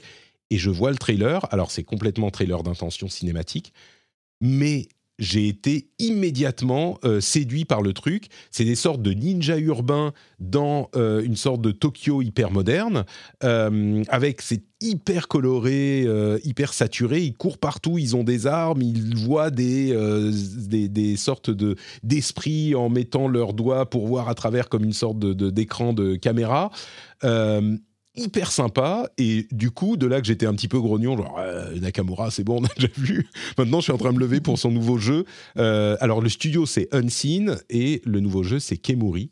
Euh, et du coup je suis hyper hyper intrigué par ça Moi, j'avais rien compris en voyant, donc c'est très bien que tu l'aies résumé parce que j'avais vraiment rien compris. ah oui non mais c'était un Ouais. petit peu euh, un petit peu mystérieux c'est un trailer d'intention hein, c'est pas du tout le jeu on Oui, sait pas oui. vraiment ce que ça sera je veux mentionner aussi euh, Budokai Sparkli- Sparkling euh, Sparking Zero qui est un nouveau jeu euh, euh, euh, Dragon Ball Euh, un nouveau jeu Dragon Ball alors ça se trouve ça sera pourri hein, mais on progresse encore dans les graphiques, dans les graphismes, pour arriver à quelque chose qui est encore qui, dépasse les animés euh, limite. Et, je trouve que la progression est assez folle qu'on puisse continuer à, progresser, mais surtout euh, un, nouveau jeu de la série des Mana qui s'appelle Vis- Visions of Mana. Et avant même de voir le nom, c'est un monde en 3D qui met à jour euh, l'esthétique de Mana. Au bout de, de 10-20 secondes, je me suis dit, mais euh, c'est un, un truc en 3D très beau. Je me suis dit, mais ça, qu'est-ce que ça pourrait être? Qu'est-ce que... Ça ressemble à du Mana, avec là encore des couleurs hyper saturées, des rouges, oranges euh, hyper forts, euh, des bleus. Et effectivement, ça, c'est Visions of Mana, donc il y a une suite pour, pour, pour la série des Mana. Alors, je ne sais pas si je serai client, mais je suis vraiment émerveillé par la, la- la qualité graphique qu'on a et la manière dont c'est pas du photoréalisme donc le photoréalisme on connaît mais la manière dont euh, les graphiques stylisés euh, sont euh, agrémentés et les développeurs et les artistes mettent à profit la puissance graphique pour avoir des graphiques stylisés simples qui sont encore plus beaux qu'avant. Et là, vraiment, c'est enchanteur, quoi. J'ai trouvé ça vraiment notable. C'est vrai que c'est très mignon. Ouais, ouais, c'est, ça fait très envie. Moi, moi, je pense que je serais cliente. euh, Ouais, rien que par les personnel. graphismes. On sent que quand Odus dit c'est très mignon, c'est un peu genre, ouais, ouais, c'est mignon, oui. Ah non, non, mais enfin, tu vois, je peux reconnaître la mignonne. En fait, c'est un univers dans lequel j'ai envie de m'immerger, mais c'est un jeu auquel j'ai pas envie de jouer. Mais, je euh, mais Ça fait un peu penser à Eternal Sonata euh, visuellement dans le style. Un peu. Euh, Euh, Il y avait aussi God of War Ragnarok Valhalla, donc on va parler tout à l'heure, et The Finals qui a été euh, lancé, shadow droppé, euh, The Finals dont on vous a parlé à une ou deux reprises ici, dont on parlera également ensuite. Je dois mentionner Audi, le nouveau jeu de Hideo Kojima, qui semble être un jeu d'horreur, qui, con- qui, qui fait des collaborations avec qui semble être un jeu, visiblement. Euh, enfin, il fait des collaborations avec plusieurs grands réalisateurs de Hollywood, dont Jordan Peele, dont on parlait tout à l'heure. Euh, on ne sait pas exactement ce que ça va être. Bon, c'est Kojima, on lui fait confiance pour que ça soit quelque chose d'intéressant au minimum, euh, même si moi je suis pas certain d'y jouer. Et le gros reveal de fin, c'est Monster Hunter Wilds, qui est que moi j'ai trouvé assez moche, mais qui est peut-être donc le, le successeur de Monster Hunter World. Euh, j'ai l'impression que c'est donc un jeu sur euh, PlayStation 5 et euh, enfin c'est un jeu moderne quoi, c'est pas un jeu pour mobile, mais ça ressemble un peu à un jeu PlayStation 4, limite peut-être moins. Enfin, je, je, est-ce qu'ils ont repris le moteur de World? Je sais pas. Euh, et je suis pas client de Monster Hunter, donc euh, peut-être que c'est pour ça que ça me parle pas. J'ai été un peu déçu par ce gros reveal de fin quoi. Et puis en plus, enfin là, les images que tu es en train de montrer, c'est vrai que c'est pas très, ça fait pas C'est pas super très beau. envie, quoi. hein. Ouais, il faut aimer, il faut aimer la fumée, quoi. hein. C'est ça. Après, il y a une sorte de, de tourbillon de fumée qui euh, euh, passe sur la, le terrain et qui amène de la végétation et des trucs. Ça, bah, pourquoi pas euh, Bon, je sais pas, peut-être que les fans de Monster Hunter sont super excités, mais... Et puis, il y a une sorte de, de dinosaure qui déploie ses ailes sur lequel on monte, et il déploie ses ailes Oui. et ça fait une sorte de paravoile de Zelda. Donc, ils ont réussi à le mettre là aussi, sur le, le- la, la monture. C'est très bien. Donc voilà pour les annonces des Game Awards. Euh, je crois qu'on n'oublie rien. Enfin, si, on oublie forcément des trucs, mais on va s'arrêter là. Il y aurait Rise of the Ronin, euh, il y aurait, euh, je sais pas, quoi d'autre. Non, bon, on va s'arrêter là. Oui, il y en a beaucoup sinon. hein. Oui, on pourrait en parler de beaucoup d'autres. Mais on a un autre sujet qu'on voulait évoquer, c'est l'histoire The Great Review euh, et Ned Sabes et la vidéo euh, de, sur Call of Duty. C'est là aussi un gros morceau euh, qu'il faut traiter avec minutie. Vous avez peut-être suivi ce drama qui s'est qui a qui s'est déployé sur Twitter et ailleurs ces derniers jours et euh, je suis pas du genre à parler de drama euh, Twitter entre dans, dans le YouTube game, euh, c'est vraiment pas mon truc. Euh, mais là, ça touche à des choses intéressantes et il se trouve que j'ai parlé moi des vidéos impliquées dans l'affaire euh, ces derniers mois et ces dernières semaines. Je pense que certains d'entre vous sont curieux de savoir de quoi il s'agit. Donc, on va résumer ici euh, l'affaire et puis donner notre euh, interprétation chacun peut-être, si on le souhaite, euh, pour que vous sachiez de quoi, de quoi il en retourne il y a un mois et quelques, euh, cinq semaines de ça, euh, un créateur YouTube qui s'appelle The Great Review publie une vidéo qui s'appelle Créer et, détruire, la plus grosse licence d'Occident, qui euh, explique, qui narre l'aventure, l'histoire de la licence Call of Duty. The Great Review est un créateur YouTube euh, qui publie des vidéos, on va dire euh, peut-être toutes les quelques semaines, tous les mois, quelque chose comme ça, qui travaillait euh, anciennement chez MGG, millennium.gg, euh, et qui faisait le même type de vidéos, qui sont vraiment des, des, des vidéos de storytelling. C'est comme ça qu'on peut les définir. C'est un genre qui existait, je crois, ailleurs sur YouTube en anglais, que, je crois qu'on peut le dire, The Great Review a popularisé dans la sphère francophone et on trouve d'autres représentants de ce genre euh, qui est un genre vraiment plaisant où euh, un YouTuber va raconter une histoire. Ça peut être l'histoire d'une équipe d'e-sport l'histoire d'un jeu l'histoire d'un truc bizarre qui s'est passé dans une communauté de joueurs etc et qui va, va vous le présenter en euh, 10 20 30 minutes une heure parfois plus. Euh, la vidéo en question fait une heure et demie et qui va raconter donc cette histoire de manière généralement assez captivante. The Great Review le fait très bien il y en a d'autres qui le font très bien également Bon, cette vidéo est super bien faite. J'en parlais il y a un mois dans l'émission. Euh, et on mentionne, je ne me souviens plus, je suis désolé, je ne me souviens plus qui était dans l'émission avec moi. cette personne euh, me mentionne à ce moment. Ah oui, d'ailleurs, il est beaucoup basé sur le travail de Ned Sabes, Sébastien Delahaye, ancien journaliste, qui a écrit un livre de 80-90 pages sur les déboires d'Activision et euh, enfin de l'aventure Call of Duty au, au moment où ils sont passés chez Activision, les développeurs donc de Infinity Ward qui sont ensuite partis pour former Respawn Entertainment, ils sont passés chez, euh, ils sont passés par EA, puis chez Activision, puis retournés chez EA. Enfin, il y a tout un bordel là-dedans. Je vous en- encourage à aller lire le livre ou peut-être regarder la vidéo de review pour comprendre. Peut-être les euh, deux. peut-être les deux, pour comprendre de quoi il s'agit. Euh, donc, on me dit ça, et moi je me dis, je connaissais pas du tout euh, ces histoires, et, genre, l'in- l'insinuation était, ou peut-être que c'était dit clairement, et je l'ai pas, pas fait attention, dans l'émission ou dans laquelle je parle de la vidéo de Creative View, l'in- l'inspiration était, bon, c'est quand même euh, très très inspiré, voire limite plagié, du livre de Ned Sabes, du livre de Sébastien Delahaye. Euh, J'en dis pas plus dans l'émission, je connaissais pas. Après ça, moi, je suis un petit peu la chose parce que ça m'intriguait quand même. De Great Review, c'est pas la première fois que je parle de ces vidéos et je le trouve extrêmement talentueux. Je suis sur le Discord, on en parle. Il y a des gens euh, avec, avec qui j'en parle par message privé et on suit un petit peu l'histoire. Est-ce qu'il a fait du plagiat? Est-ce qu'il y a des trucs? Il y avait déjà eu des accusations de plagiat sur une vidéo précédente, euh, spécifiquement sur Shadow of the Colossus, enfin, un événement dans la communauté Shadow of the Colossus, le dernier secret, euh, qui était, euh, semble-t-il, inspiré d'une vidéo euh, anglophone qui traitait du même Mmh. sujet. Il y avait une autre histoire sur une vidéo euh, de, sur Elijah Wood, un truc que j'ai pas vu. Donc je sais pas, mais il y avait aussi une. une, une... Sur, euh, sur Shia LeBeouf, il y avait. Shia LeBeouf, il, avait pardon, fait une, il avait fait une vidéo ouais, sur la. la... Le, le, le, merde, le, mouvement artistique, le mouvement artistique qu'avait fait Shia LeBeouf, là, le He Will Not Divide Us, euh, qui Ouais. était ça pour le coup une vidéo repompée de euh, The Internet Historian. C'est ça, qui ensuite, lui, s'est fait. Enfin bref, on va y venir. Euh, donc, euh, il faut préciser à ce stade que euh, The Great Review. J'ai tendance à me faire un petit peu l'avocat du diable, comme souvent. Euh, donc, le, le monde dans lequel j'évolue euh, semble un petit peu. Bon, bref, je vais continuer.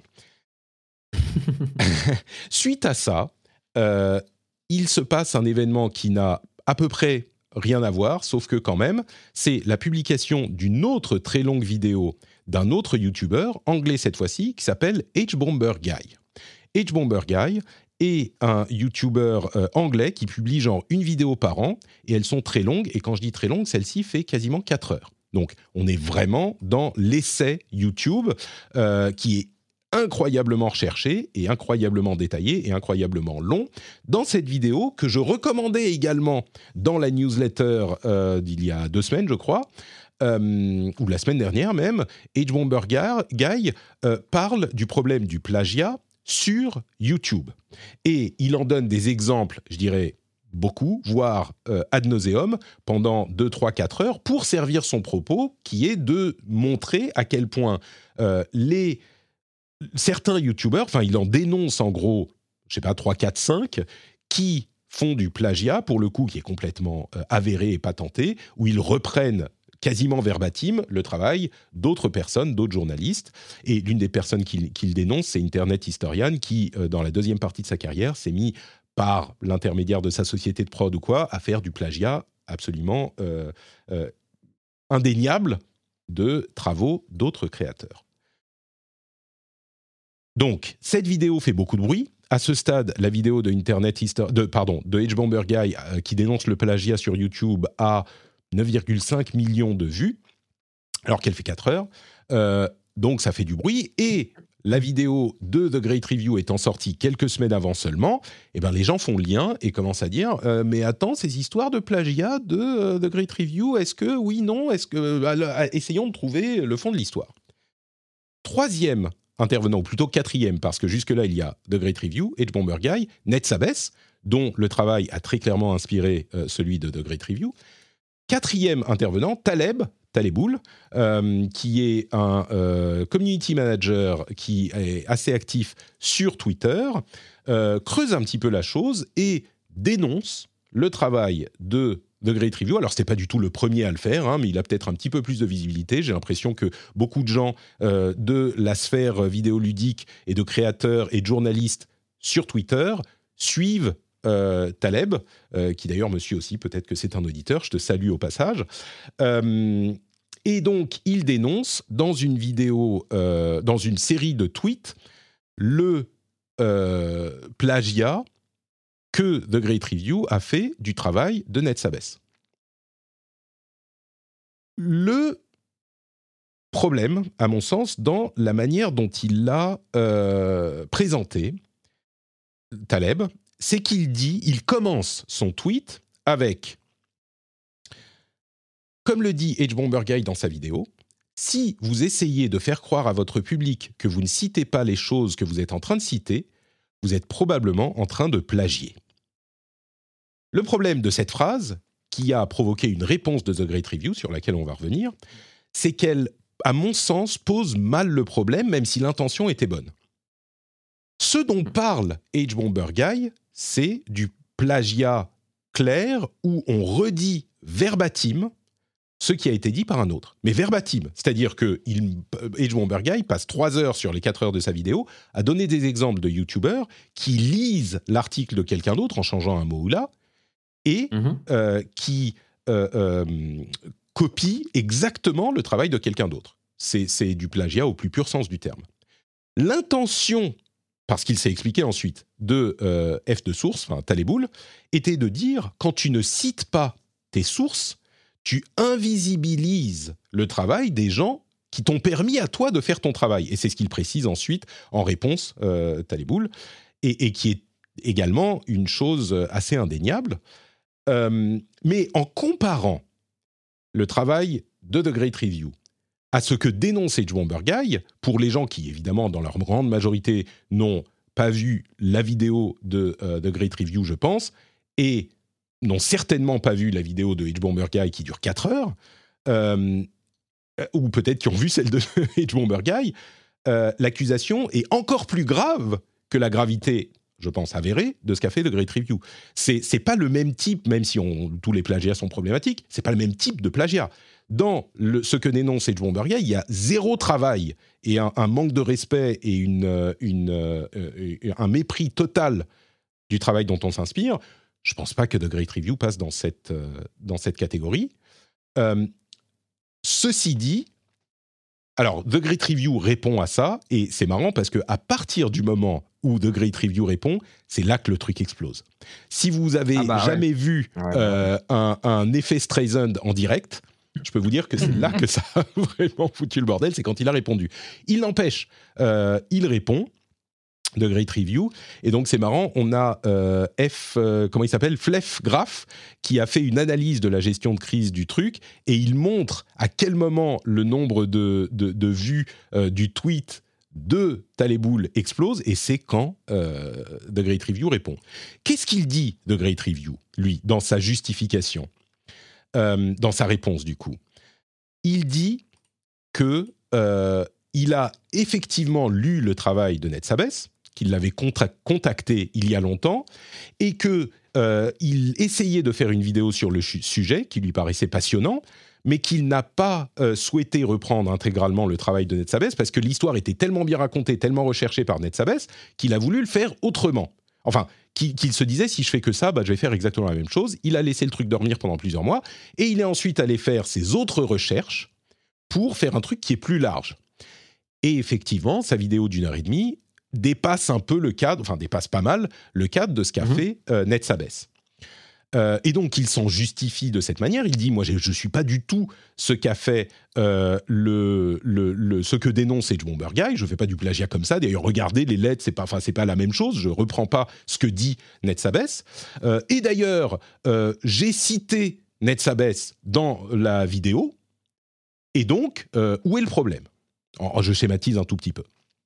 Et il avait communiqué, donc, comme je le disais avec euh, Netsabes, avec Sébastien, pour lui dire euh, Ton travail est super, est-ce que je peux le faire en vidéo? Netsabes lui avait dit Oui, pas de problème, avec attribution. Mon truc est Creative Commons avec attribution. Et il faut que le travail résultant soit également Creative Commons avec attribution. Ça, c'est un truc que beaucoup de gens ont raté. Mmh. Euh, ça veut dire que si jamais il, donc, The Great Review, suit les souhaits de Sébastien parce que son travail est constitué du travail de Sébastien, il devrait rendre sa vidéo Creative Commons avec attribution, ce qui n'est pas le cas parce qu'il dit bah, j'en ai fait beaucoup plus. Euh, et il a, dix jours après la publication de la vidéo, rajouté dans la description de la vidéo, pas dans la vidéo elle-même parce qu'elle était déjà faite, une référence à euh, Netsabes en disant son travail est formidable, il est super, je m'en suis inspiré, mais euh, je ne voulais pas faire que ça, donc j'ai rajouté mes trucs, six mois, ça m'a pris six mois, machin et il ne met pas de lien vers le travail de Netsabes. Mhm. En gros, voilà où on en est, plus ou moins. Euh, j'ai mes conclusions que j'ai déjà partagées. Je suis curieux d'avoir les vôtres en tant que journaliste. Peut-être que Nodus, tu peux, tu peux commencer. Qu'est-ce que tu penses de cette histoire que là j'ai exposée de manière aussi neutre que possible sans la juger? Alors installez-vous parce que je crois que j'ai un peu des trucs à dire en plus euh, là-dessus. Euh, donc ouais, euh, effectivement dans les grandes lignes, bah, tu as très bien résumé la chose. Hein, donc The Great Review, Augustin fait sa vidéo sur code en s'appuyant, c'est une source parmi d'autres, sur le bouquin coulisses pardon, Call of Duty les coulisses d'une usine à succès par NetSabes qui a été publié en 2014 et republié après gratuitement en 2019. c'est une source comme une autre. Euh, le fait est que effectivement, je, précise, un truc. Quand il parle de sources dans ses vidéos de Great Review, euh, la seule qu'il admet citer, c'est le livre de Sébastien. Je veux dire, il dit Oh, mais j'ai plein de sources, j'ai plein de euh, d'onglets ouverts et je m'inspire de plein de trucs. Et le pire, c'est que c'est certainement vrai.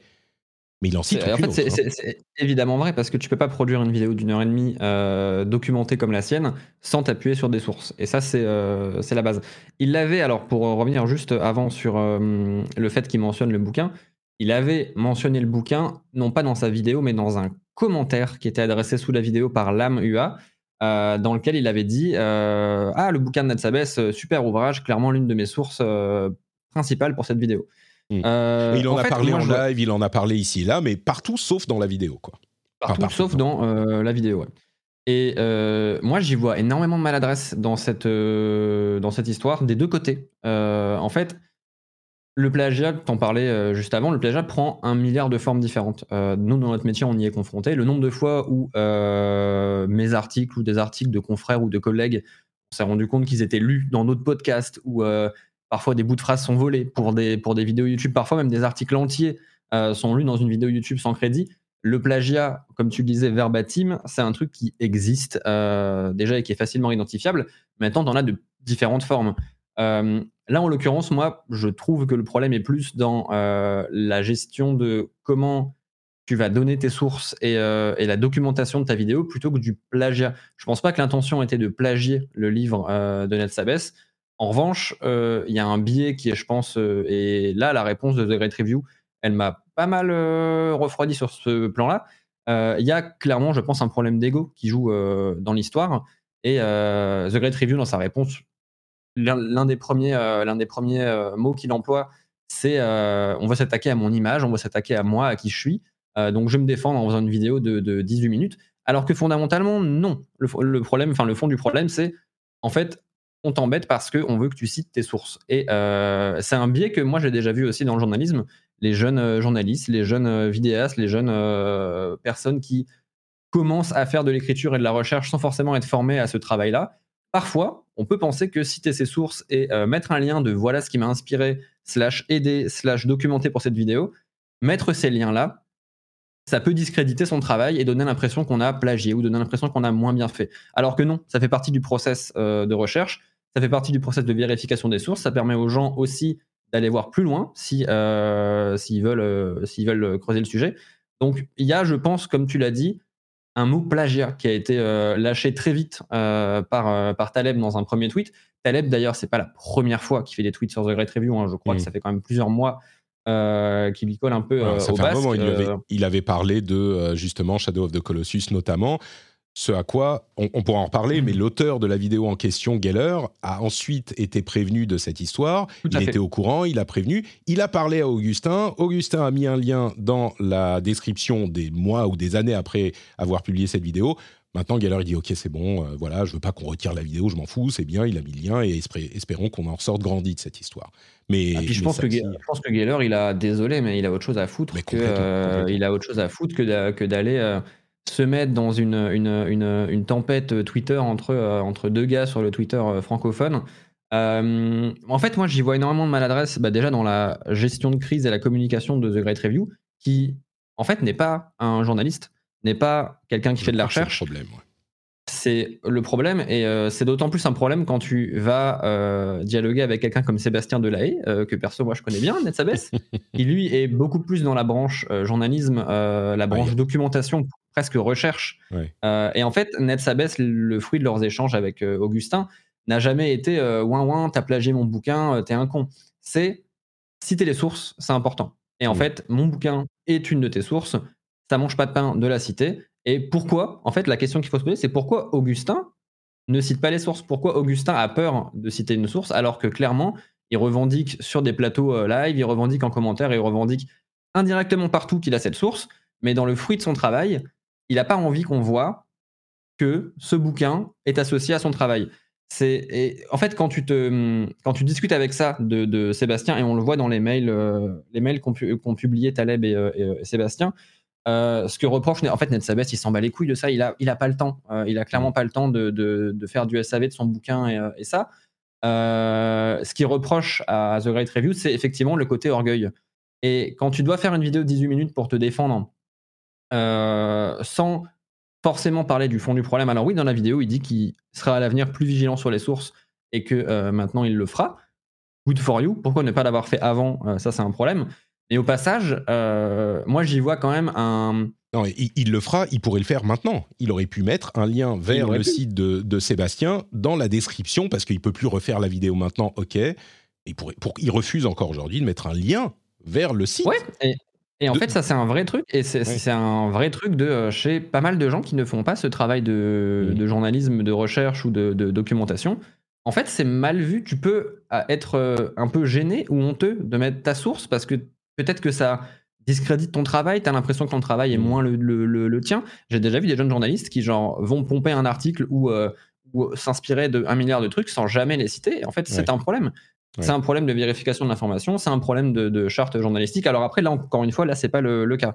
Euh, donc moi, j'ai vu une maladresse déjà dans la réponse, de, dans la gestion de crise de The Great Review, dans sa réponse que j'ai trouvée euh, très orgueilleuse, dans la façon qu'il avait euh, aussi de- d'en parler à sa communauté, euh, qui est un rapport de défense directement face à une attaque. Et donc directement, en fait, quand tu emploies des termes et que tu rentres Ah. dans ce lexique de défense et d'attaque, Ouais, mais je comprends, que ça soit, je comprends que ça soit pris comme une attaque. Il a vu le tweet de Taléboul. Il est allé voir la vidéo de Edge Bomber Guy. Je sais pas Ouais. si tu l'as vu la vidéo de Edge Bomber Guy. Ah, j'ai tout vu. J'ai vu la vidéo de D'accord. 17 minutes, j'ai vu les Edge Bomber Guy de, de 4h30, j'ai Ok. euh, j'ai bouffé tout ça. ouais. Ce que dit Edge Bomber Guy et la manière dont il le dénonce, c'est hyper grave. C'est des trucs qui sont criminels. Tu vois, on est vraiment dans, un, dans une catégorie de plagiat. Il y a plus, le plagiat prend plusieurs formes. Euh, on n'est pas du tout dans ce que fait The Great Review. Et encore une fois, il a fait, euh, je sais pas, il a une vingtaine de vidéos sur sa chaîne qu'il a lancé il y a deux ans, un truc du genre. Euh, il est évident que c'est pas ce que fait The Great Review. Donc je comprends que quand il voit, il dit mais c'est de ça qu'on t'accuse. Et, le pire, c'est que j'ai même pas l'impression que c'est ce que disait Taleboul. Taleb, il disait, euh, bah, c'est l'essence de ce que dit Edge Bomber Guy, c'est quand tu ne cites pas tes sources, les gens qui t'ont permis de faire ton travail, ben on les trouve pas, tu les invisibilises. Mais le présenter comme ça, tu vois, moi je comprends que euh, The Great Review, il voit ça, il se dit, mais attends, tu te fous de ma gueule, c'est de ça que tu m'accuses, pas du tout. Et évidemment, alors il est agressif au début, il y a ensuite euh, F de, S de, F source, enfin Taleb, qui communique par message privé avec euh, Augustin, qui ensuite publie des messages d'Augustin Ouais. privés, C'est là pas fait, forcément hyper euh, habile. Euh, C'est là que c'est commencé à partir en couille, tu vois. Enfin, c'est. mais, mais ce que je veux dire, c'est que oui, pas hyper habile, pas hyper cool. euh, Ouais. Du coup, Augustin s'énerve de ce fait, ce que je comprends. Mais tu disais qu'il était hautain ou un problème d'ego dans sa réponse, dans les, dans les messages directs, ça va plus loin. Enfin là, moi, il m'a vraiment Ah, perdu euh, de Great. Review. Il m'a perdu dans la, à la publication de ces messages privés qui, que j'aurais pas dû voir. Mais il est, il est insultant, il est méprisant, il est. euh, Enfin, c'est le problème d'ego, on le sentait même avant. euh, quand je voyais, quand tu vois ces vidéos, je sais pas, tu, tu peux pas être sûr, mais tu sens que c'est un type qui est, qui est fier de lui-même et qui est sûr de lui et, et qui fait un super travail. Encore une fois, c'est ça qui est terrible. Il fait La- personne ne remet en question la qualité de son travail. Personne. Au contraire, ça le grandirait de citer ses sources. Mais comme tu le dis, il vient pas de l'école journalistique, il vient de l'école de YouTube, il s'est formé lui-même. Clairement, là, il- quand, il travaillait chez MGG, ben, on lui a pas appris chez MGG que euh, citer ses sources, c'était important. Il comprend pas pourquoi c'est important de citer ses sources. Pour lui, c'est Ouais. trop de boulot parce qu'il a 12 000 euh, trucs en même temps, il sait pas s'il va utiliser celui-là ou celui-là. Et puis... euh, mais mais, mais, mais c'est pas trop de boulot. Enfin, t'as beau- enfin, je comprends pourquoi il pense ça parce que c'est pas comme ça qu'il a été formé. Mais euh, c'est un problème d'école. Euh, il a pas eu cette. euh, il, vient de YouTube et d'un autre type de création de contenu où il ne comprend pas l'importance et il veut pas admettre l'importance. Et je pense que là, le- la question d'ego intervient. Au final, je pense que la leçon de tout ça et ce qui restera au-delà du shitstorm, c'est qu'aujourd'hui, si tu mets pas tes sources, bah t'as plus d'excuses. En particulier de Great Review et tous les autres YouTubers qui, qui font ce type de contenu, Ouais, aujourd'hui, alors, t'as plus d'excuses, je pense. On n'a pas non plus attendu The Great Review pour avoir des youtubeurs qui citent pas leurs sources. euh, des youtubeurs. Non, mais là, le du- shitstorm, euh, tous ceux qui font ce genre de vidéos sont au courant maintenant. Tu peux pas dire, ah bah je savais Oui. pas. Mais, mais je trouve ça intéressant d'un point de vue, euh, d'un point de vue euh, réseau social et sociologie de pourquoi ça tombe maintenant, juste après la vidéo de Edge Bomber Guy sur The Great Review. Mm. Est-ce que c'est un alignement de planète de effectivement sa vidéo est sortie après celle d'Edge Bomber Guy et il s'avère que ah ben en fait il y a des questions qui se posent donc on va les poser.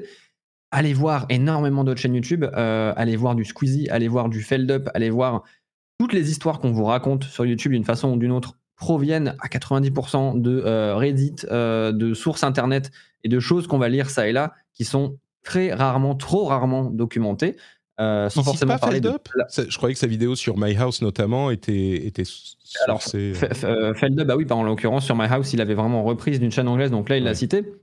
Mais Feldup, toutes les histoires qu'il va raconter, il va les choper sur Reddit. Euh, Il y a au début, et là, non, là pour le coup, il a fait des efforts là-dessus.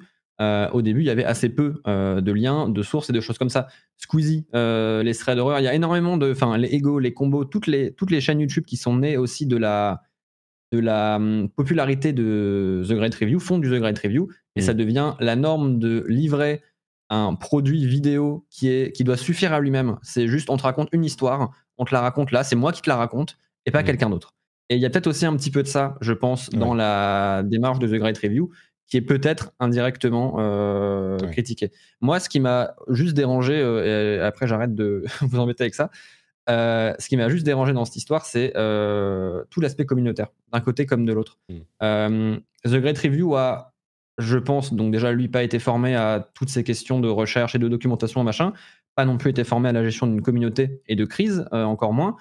Et dans, son, dans toute sa rhétorique d'attaque et de défense, parce qu'il est attaqué, il doit se défendre. À aucun moment il va dire à sa communauté de ne pas aller attaquer Taleb.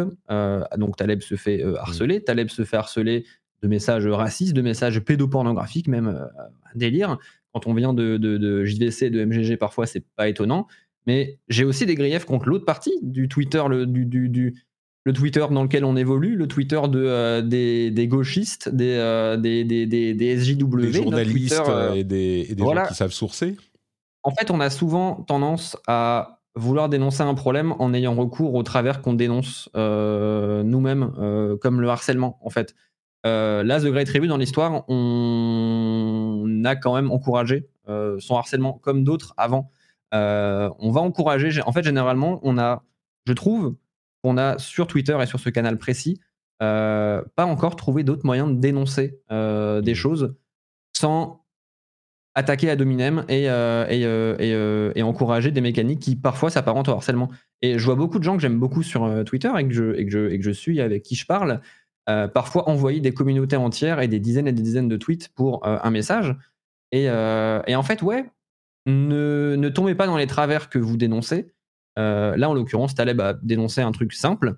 Je sais pas si ça avait euh, besoin d'en arriver jusque-là, c'était allé Bah, beaucoup trop loin. Je vais dire un truc. Si c'était pas arrivé jusque-là, ça n'aurait pas eu. euh, moi, je pense que maintenant, euh, au moins quand tu sources pas, tu sais que tu sources pas parce que ça a fait tellement de bruit, parce que ça a été un tel shitstorm. Et s'il l'avait pas dénoncé de cette manière, s'il n'y avait pas eu ce concours de, de circonstances temporelles et de reprise de, de Great Review avec le message, euh, s'il n'y avait pas eu cette erreur de communication de tous les côtés, on, ne serait pas arrivé au résultat où maintenant tu ne peux pas ne pas sourcer. Enfin, tu peux, mais là, il est clair que euh, si tu le fais pas, tu es en faute. Je ne vais pas utiliser un autre terme. Euh, mais aujourd'hui, tous ces gens-là, tous les Ego, tous les Degré Review, tous les Feldup, tous, eh ben, s'ils sourcent plus aujourd'hui, je suis désolé, là, il n'y a plus d'excuses. Là, il n'y a plus d'excuses. Et, pe- et peut-être que tu veux pas sourcer dans la vidéo parce que l'intégrité artistique de mon travail de storyteller, machin, ok. Au minimum, dans la description, tu fous tes sources avec un lien. Euh, je veux dire, c'est, c'est, je pense vraiment que pour après ce shitstorm, tu peux plus. Tu peux plus. C'est pas possible. Et je suis d'accord que ça a été partout. Moi, j'ai fait un tweet euh, qui est pas. J'ai fait un, un- un message en deux tweets sur le sujet. Euh, je, vais, je vais vous laisser juger si c'était incendiaire ou pas. Re le drama de plagiat entre j'ai mis plagiat entre guillemets entre The Great Review, Netsab et F de Sous. Euh, Quatre points. Il n'y a aucun doute que le travail de The Great Review ne constitue pas un plagiat au sens où H. Bomber Guy le dénonce. Il n'y a aucun doute que le niveau d'inspiration du bouquin mérite une citation propre et dans la vidéo. Il n'y a aucun doute que euh, The Great Review apporte beaucoup dans sa vidéo, info, analyse, opinion. Et, dernière chose, ce shitstorm est très facilement évitable en citant ses sources. The Great Review ne semble pas, comprendre l'importance de cette pratique, mais s'y résout finalement contraint. Et la conclusion, c'est citons nos sources tout simplement. Avec ce message, j'ai reçu un certain nombre de messages euh, énervés de euh, membres de la communauté de The Great Review, pas des insultes, mais des gens qui venaient le défendre et qui venaient dire oh, mais non, enfin, t'as rien compris, il a cité d'ailleurs, euh, on s'en fout, c'est du storytelling, d'ailleurs, machin. Bon, oui, donc les communautés, mais ça, c'est pas évitable, je crois. Bah, c'est- pas évitable, mais ça devient, je pense, un problème. Et euh, alors oui, là, euh, TGR a- n'a pas freiné sa communauté, qui en plus sont des gens jeunes, qui pour la plupart proviennent de forums JVC, de forums Millennium et de YouTube, et qui sont pas formés à ça. Et quand quand t'es suivi par des millions de personnes et que tu dis pas à ces millions de personnes, n'allez pas harceler la personne, bah, la personne va se faire harceler. Et même si tu le dis, elle sera harcelée quand même. Mais il y a aussi Mais il faut le dire. Ouais, des T'as une responsabilité with great power. Et, et je pense qu'il est jeune, de Great Review, je sais pas quel âge il a, mais il, il a été formé Il a- à cette école-là. Et il y a aussi, désolé, mais l'inverse. Et il y a aussi la dénonciation positive qui va inciter, euh, en l'occurrence le tweet de Taleb, qui est- c'est pas ça que je, je- je- je vise et c'est en aucun cas un reproche, mais qui va ouvrir une brèche dans laquelle vont s'engouffrer énormément, énormément, énormément de monde qui vont vouloir en parler, relayer, euh, être de son avis, euh, parfois pour se faire bien voir, parfois pour rien, sans connaître l'histoire, euh, qui vont aussi encourager un harcèlement ciblé de la personne qu'on incrimine ici. En fait, juste ne discutons pas comme ça, ne faisons pas les choses comme ça. Tout est. J'avais vraiment l'impression, et euh, je vais peut-être finir là-dessus. J'avais parfois l'impression de voir un combat de débiles, en fait. Euh, alors que le, fond du propos est, intéressant. Citer ses sources, c'est important. The Great Review a un problème d'ego et j'espère qu'à l'avenir, il va faire mieux. Taleb a raison de le souligner. Il l'a pas fait forcément de la bonne façon. Ça a escaladé. Mais à la fin, j'avais l'impression de voir un combat de débiles sur Internet. Bah, en fait, le propos est là, mais la forme, je trouve, dessert ce qu'on ce qu'on ce qu'on cherchait à y gagner. Je suis assez, assez d'accord avec toi. Ce que j'ajouterais simplement, c'est que si le combat n'avait pas pris ses proportions, encore une fois, bah, ça n'aurait. J'irai plus loin. Les choses ont été dites gentiment avec, dites gentiment avec les formes comme il faut euh, à de nombreuses reprises par le passé. Et ça n'a, ça n'a Oui. pas donné, ça n'a pas eu l'impact. Tu vois, le problème, c'est qu'il faut du drama pour que ça ait un impact. Il faut que tu hurles, il faut que tu. Et même pire, il faut qu'il y ait ces incompréhensions euh, qui s'embriquent avec la vidéo de H-Bomber Guy et de quoi on l'accuse, et donc ça le fait réagir, parce que les accusations de plagiat ont été mentionnées. Et le pire, c'est que euh, The Great Review admet, il y a des gens qui sont venus dire, mais non, euh, il a fait un travail lui-même, machin, les sources, on s'en fout, ou c'est pas les sources, machin. Il n'y a pas de question sur le fait que le travail de Geller et le travail de euh, Netsabes sont des sources pour ces vidéos précises dont on parle. C'est Oui. même pas une question, tu vois. Donc les gens Pas vulgaire de dire, le mais- dire. Ouais, et puis c'est pas. Bon, bref. Donc voilà pour cette histoire. J'espère que vous comprendrez maintenant à peu près de quoi il s'agit. Euh, J'avoue que moi, c'est pas tant le problème et la défense de The Great Review que euh, le ton et les messages ensuite qui m'ont un peu refroidi. Et je trouve quand même que son travail est vraiment excellent. Et encore une fois, il a genre 20 vidéos, il y en a deux ou trois qui sont censées être problématiques. Ça se trouve, on en trouvera d'autres ensuite. Je pense pas, parce qu'il est scruté.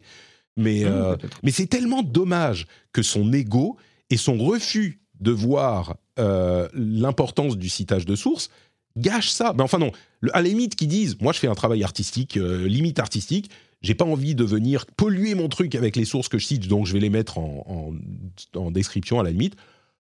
Bon, pourquoi pas, mais la manière dont il parle et la manière dont il s'adresse, il y a une question de mépris, et c'est marrant parce que je parlais de mépris dans mon édito, dans euh, la newsletter, pas dans mon édito, dans la newsletter, dans la partie réservée au Patreon, de mépris en retournant le enfin pas en retournant, j'avais trouvé que la manière dont Edge Bomber Ba- Guy parlait des gens qu'il a plagiés était hyper méprisante.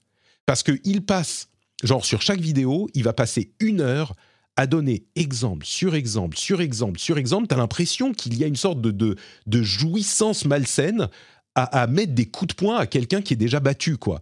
Et, il est en train d'en rajouter et d'en rajouter. Au bout d'un moment, tu te dis, mais c'est bon, on a compris. À la limite, mets une liste, tu vois, il y a euh, 80% de la vidéo qui est tirée de verbatim d'un autre truc. On a compris. Tu donnes deux, trois exemples, t'as pas besoin d'en faire une heure à en rajouter, en rajouter. Et pour moi, le problème, c'est que Edge Bomber Guy, malgré tout le travail incroyable qu'il a fait, il méprise ces gens-là. Il se place au-dessus des gens qui font du plagiat. Et Dieu sait que c'est des connards, et l'exemple, les enfin, c'est- honteux ce qu'ils font. Mais il, il y a un mépris qui s'exprime, et ça, je trouve ça problématique. Et là, dans ce que j'ai vu des réponses de The Great Review, il est tellement fier de lui qu'il méprise, Mhm. alors F de source, euh, Ouais, et d'autres. Alors, il méprise pas de la haie, hein, au contraire, mais mais il y a une sorte d'ego qui est tellement problématique que ça m'a moi refroidi avec lui, alors que je l'admire. Je, l'avais- je lui ai même demandé d'être dans l'émission il y a un an, je sais plus quand j'ai découvert ses premières vidéos. Moi, je contacte plein de gens et je lui ai dit Ah, est-ce que ça t'intéresserait? Il m'a dit non, j'ai pas le temps, machin. Il m'a répondu très gentiment. Vraiment, c'est un type dont j'admire le travail. Mais là, et encore aujourd'hui, hein, mais là, la manière dont il répond, ça me. Mais la belle pirouette je- qu'il a réussi à faire en, en l'espace de quelques jours pour un peu niquer son image, ouais. Je... Moi aussi, effectivement, j'aime beaucoup son travail et ses vidéos, je les, je les mate euh, dès qu'elles sortent. Difficile aujourd'hui maintenant de ne pas voir le gars derrière et de ne pas être au qui-vive dès qu'une nouvelle vidéo sort et de voir surtout son, son ton en fait. Euh, ouais, tout ça est un peu, euh, est un peu triste. Et ouais, euh, ju- juste pour rebondir sur ce que tu disais sur Ed Bomber Guy, cette tendance à toujours vouloir en mettre plus et d'accord, t'as mis un exemple, c'est pas la peine de le faire pendant trois heures. C'est un peu sa signature. Euh, il l'avait fait avec la vidéo. Il a fait une incroyable vidéo d'une heure et demie sur le son ouf de Oui, Roblox. qui est incroyable aussi. Euh, ouais. Mm. Et Tommy Talarico, euh, tu comprends le propos de la vidéo au bout d'une demi-heure. Tu pourrais t'arrêter là. Il l'a fait pendant une heure et demie. C'est voilà. Ouais, le- ça m'a ça m'a moins gêné avec Talarico à la limite que dans euh, que dans la vidéo. Bon après on parle de, de spécifiquement cette Et- vidéo, mais mais tu vois il y a ça devient. Je, je parlais dans mon dans mon analyse euh, du problème. Tu, tu, tu sais ces scènes de films d'action où tu veux montrer que ton héros euh, il dérape, où il y a un malaise, et tu le mets justement, je parlais de coup de poing, genre il y a quelqu'un qui font un combat et tu dis ah ouais le gentil va gagner machin, et il est, euh, il a gagné, l'autre est à terre et il met des coups de poing, c'est genre un peu Fight Club quoi, il met des coups de poing, Mm. il en met deux trois, tu dis bravo il a gagné, et il continue et il continue et la musique s'arrête et le mec est en sang et le visage est déformé parce qu'il a, ta- et là tu te dis waouh putain là, euh, ok non là je, je... Edge Bomber Guy, moi je trouve qu'il y a un peu de ça dans sa vidéo sur le plagiat. Il Ouais, en met tellement, tellement, c'est malsain au bout d'un moment, quoi. Mais bon.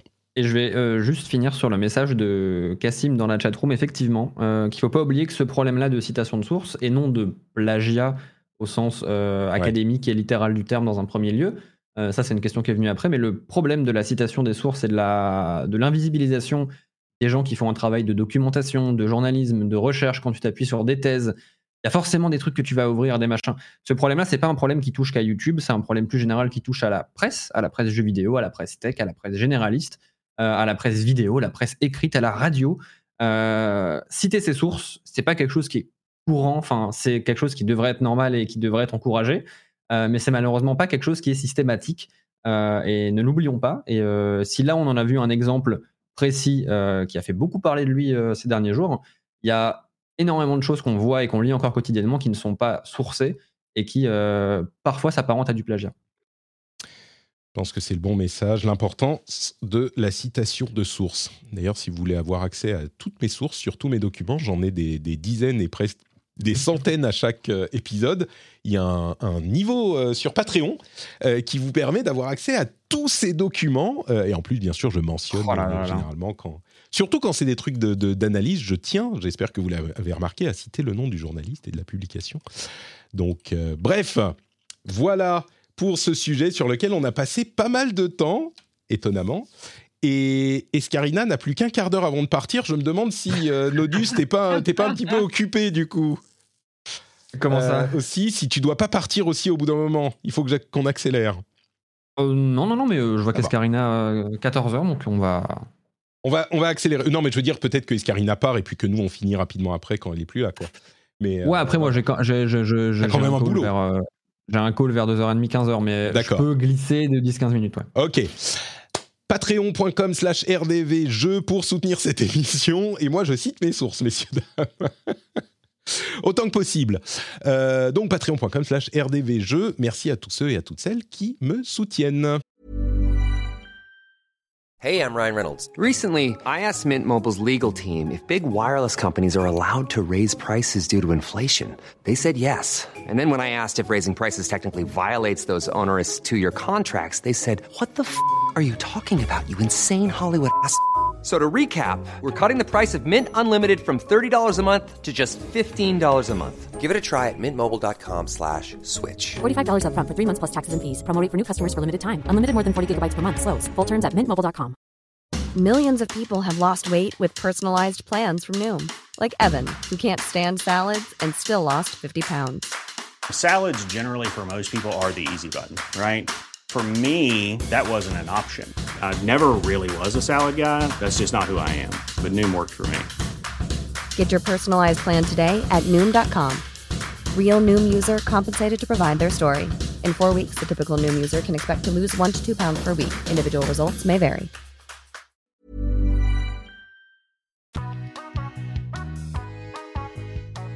Parlons des jeux auxquels nous avons joué et commençons par Final Fantasy XVI. Escarina, toujours à la pointe du, du euh, rétro gaming. du rétro gaming, c'est ça. Euh, alors, Final Fantasy XVI, jeu décrié, attendu.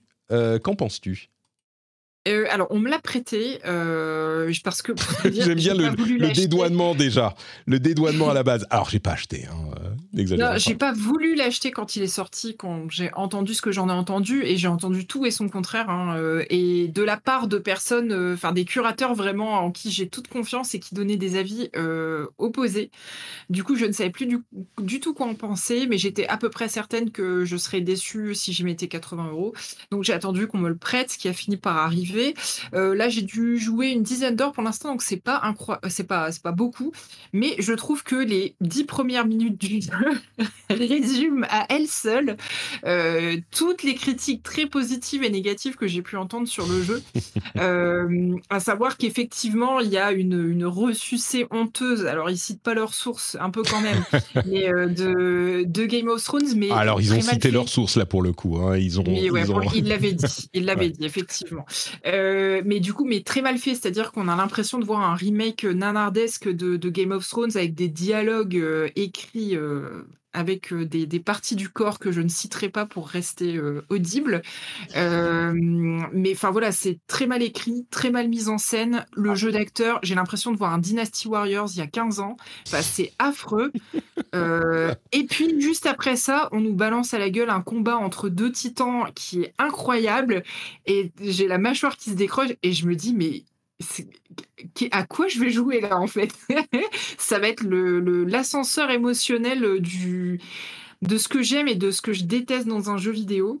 Euh, donc pour l'instant, je m'amuse bien. Je trouve que les, les combats sont, sont assez fun. Alors c'est euh, moi quand je joue à un Final Fantasy, je préfère avoir euh, euh, des, des combats un peu au tour par tour à l'ancienne. Donc c'est pas Ouais. forcément ce que je recherche. Mais là, euh, j'avoue que je m'amuse. Ça fait le Oh, taf. Sacrilège Tu t'amuses Ah, sur Final. Fantasy XVI Comment oses-tu? Pour l'instant, Ah, je, ok, m'amuse. So far, so good. Par contre, oui, l'écriture, c'est un scandale. euh, et, le, et le jeu d'acteur aussi. Et le, je veux dire, le seul personnage qui a un peu de charisme dans cette histoire, c'est Sid, qui est une repompée de Nathan Drake euh, honteuse. Enfin, physiquement, Ah, tu trouves? Bah, je trouve que tu les mets côte à côte, ils ont la même gueule, quoi. Donc, Bah, C'est euh, générique Six White Man euh, in his euh, Oui. 30s, quoi. Ouais, Tu- ouais, ouais, ouais. ouais.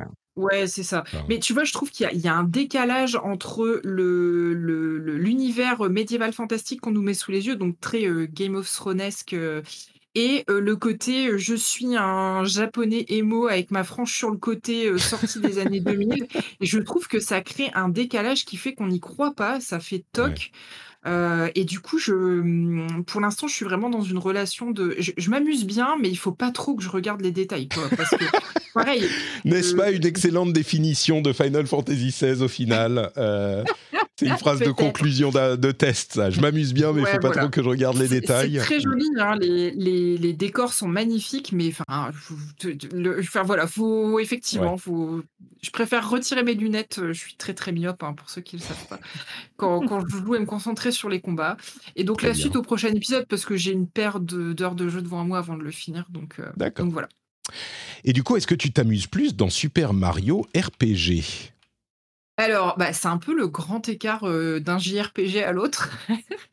Euh, je sais pas du tout quoi penser de Super Mario RPG. Euh, je... Moi, j'avais pas joué au jeu de base, mais du coup, j'attendais celui-là avec, avec assez d'impatience parce que pour guérir justement une frustration de ne pas avoir pu jouer au jeu original. Je, je suis pas, je suis pas hyper séduite. Euh, Est-ce que tu veux dire que tu préfères Final Fantasy XVI à Mario RPG non. Tu vas te faire des ennemis. Non, non, non. Je, je n'oserais pas aller comparer. Je m'amuse bien, mais euh, je trouve qu'il pâtit un petit peu de son, son âge, c'est-à-dire qu'il est un petit peu euh, éculé sur certains aspects de son écriture que je trouve parfois un peu trop naïve. Après, voilà, ça reste l'univers de Mario. Ouais. Euh, les combats sont, sont fun, sont agréables, on va dire. C'est pas, voilà, encore une fois, c'est pas, ça me retourne pas le cerveau, mais euh, j'ai pas, Ça fait le job. j'y vais pas à reculons, quoi.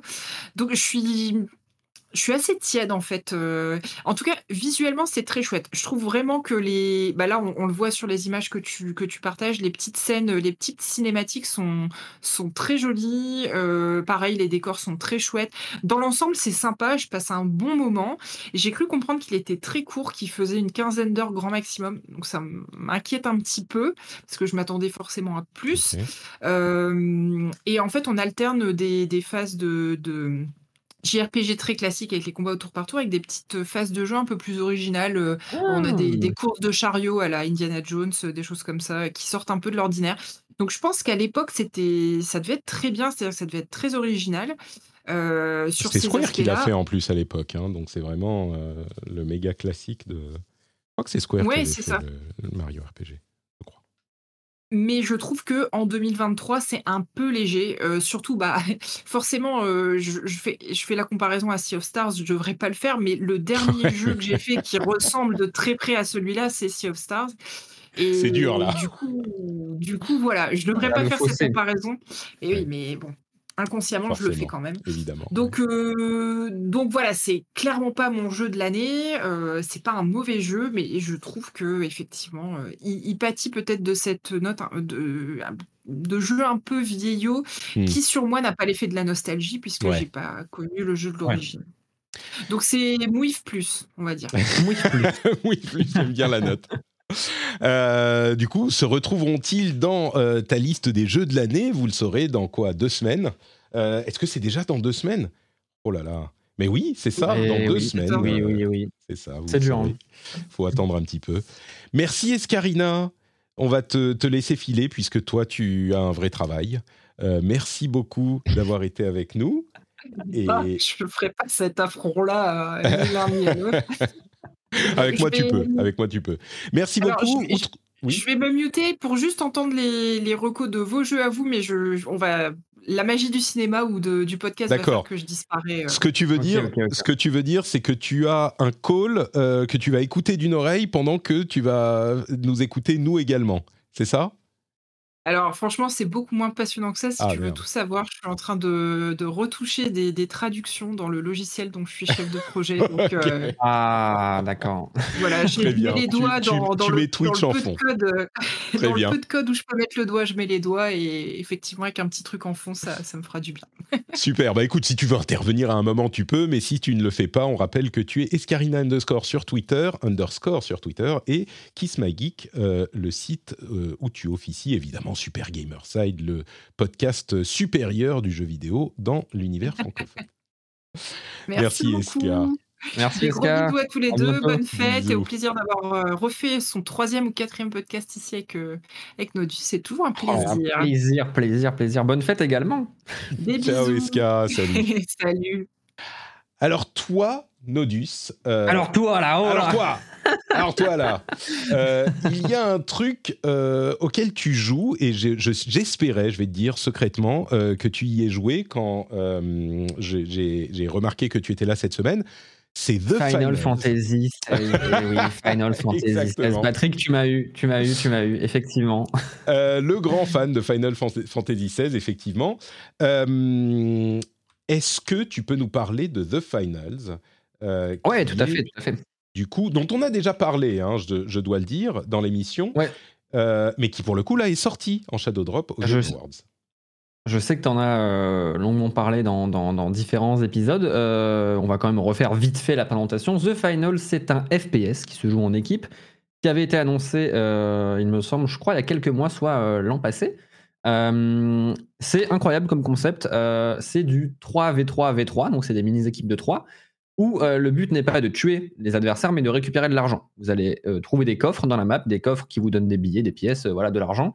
Une fois que vous avez les thunes sur vous, il faut l'emmener à un distributeur, un- une borne d'encaissement, vraiment comme si tu allais retirer de l'argent. Tu mets ton coffre dans le, truc d'encaissement, et là, tu dois couvrir la, la borne d'encaissement pendant deux minutes. Et donc, les trois équipes se tirent la bourre comme ça, avec un nombre limité de coffres et de bornes d'encaissement. L'environnement est entièrement destructible. Tu as un système de classe, un système de gadgets, un système d'équipement. euh, tout encourage la coopération et la tactique. Euh, il faut savoir que c'est, euh, moi, c'est un jeu qui m'intéresse énormément parce que il est fait non par un studio qui s'appelle Embark Studios, c'est édité par Nexon, mais développé par Embark Studios, qui est un studio qui est né de pas mal de. C'est un patchwork de pas mal de, de, de, gens et de studios différents. T'en as beaucoup de chez DICE euh, qui ont travaillé donc sur Mirror's Edge, ce qui se voit parfois dans la DA. En vrai, quand on joue à The Finals, c'est vrai, on a- ouais.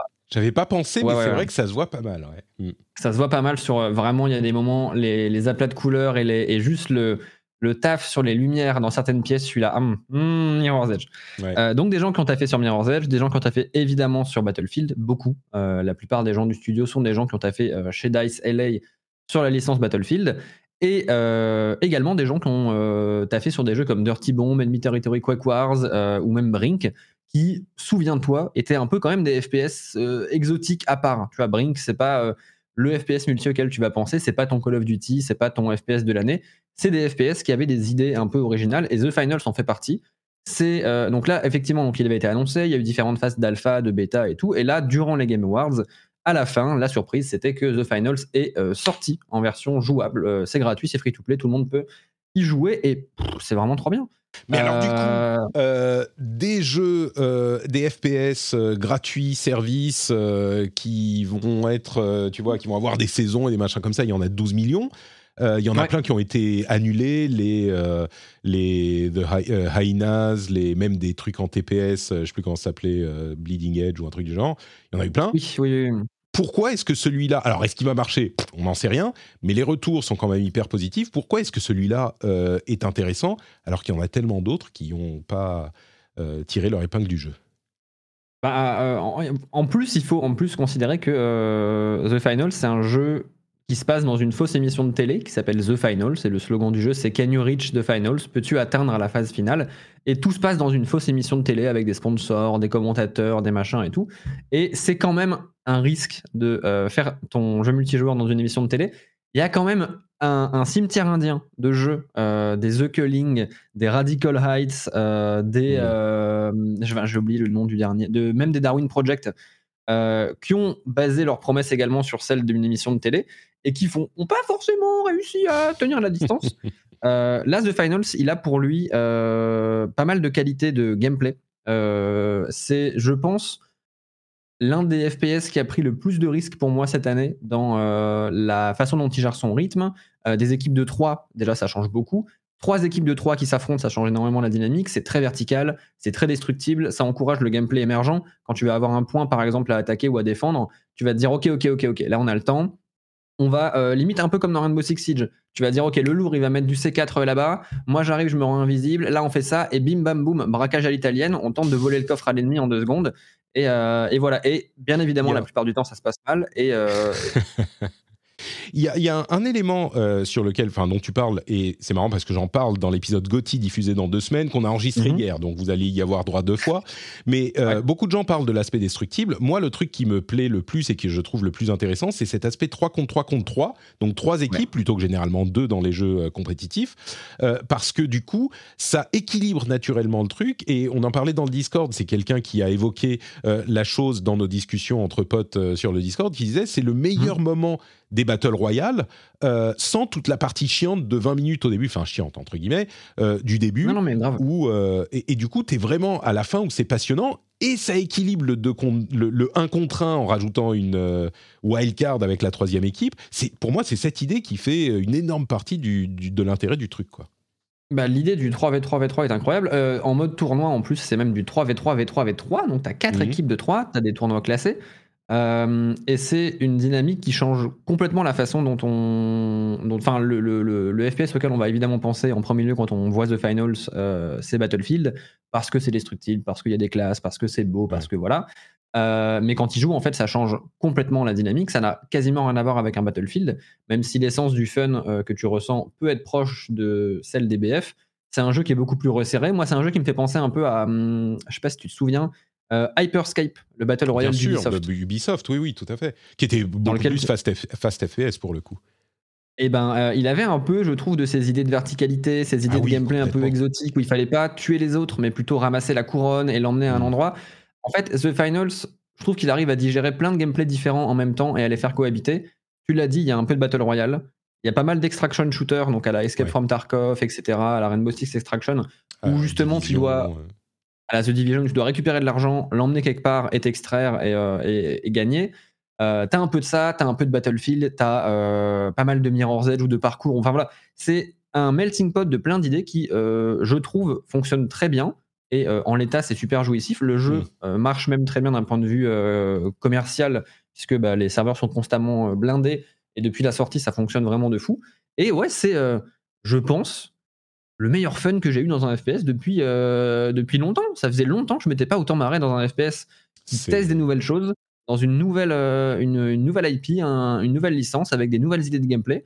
Euh, je m'éclate vraiment dessus et tu prends, même si le format euh, de- d'équipe de 3 peut être un peu frustrant parce que quand tu as plein de potes qui veulent y jouer, il faut faire des équipes de 3 et il faut, faut rouler avec d'autres gens, enfin faut faire des roulements. Mais tu prends trois potes, tu passes une soirée sur The Finals et il n'y a aucune partie qui va ressembler. Enfin, deux potes. Deux potes, pardon. Il n'y a aucune partie qui va ressembler, euh, qui va, qui va ressembler aux autres. Euh, Je sais pas si tu peux faire des parties euh, custom en ayant trois- Malheureusement, tes, 9 potes. Non, il n'y a pas encore. Peut-être ouais, que ça ouais, viendra. On a essayé. Ouais, j'imagine. Euh, bon, il y en a d'autres pour qui n'ont pas beaucoup d'amis, pour qui c'est pratique de ne devoir avoir que deux amis pour pour pas faire le matchmaking. Je, je trouve que Ouais. l'autre truc à retenir, c'est autant euh, Baldur's Gate a été malin, enfin l'Ariane a été malin de sortir euh, Baldur's Gate en août, d'avancer la sortie PC euh, en voyant arriver septembre et toute les, les- la période de, de Noël Mhm. où ils se disaient on va pas avoir notre place. Pareil avec The Finals, parce que s'ils avaient attendu début janvier, par exemple, ou euh, 2024 en général, Ouais. ils auraient été complètement bouffés par un début janvier, un début 2024 qui est hyper surchargé. Euh, et donc là, c'était hyper malin de le sortir maintenant. Ça fait jeu sympa euh, de, de période de fin d'année. Euh, Ils ont Ah, le- le- la moitié du mois de décembre pour se faire une place. Donc euh, pas mal joué. Bien, Tu, bien. tu bouffes la demi-dinde de Noël, euh, le tiers de la bûche, t'as mal au bide, tu remontes dans la chambre, qu'est-ce que tu fais? Bah, Un petit The Finals, écoute, euh, voilà. Exactement. Euh, tu as aussi joué à Minecraft.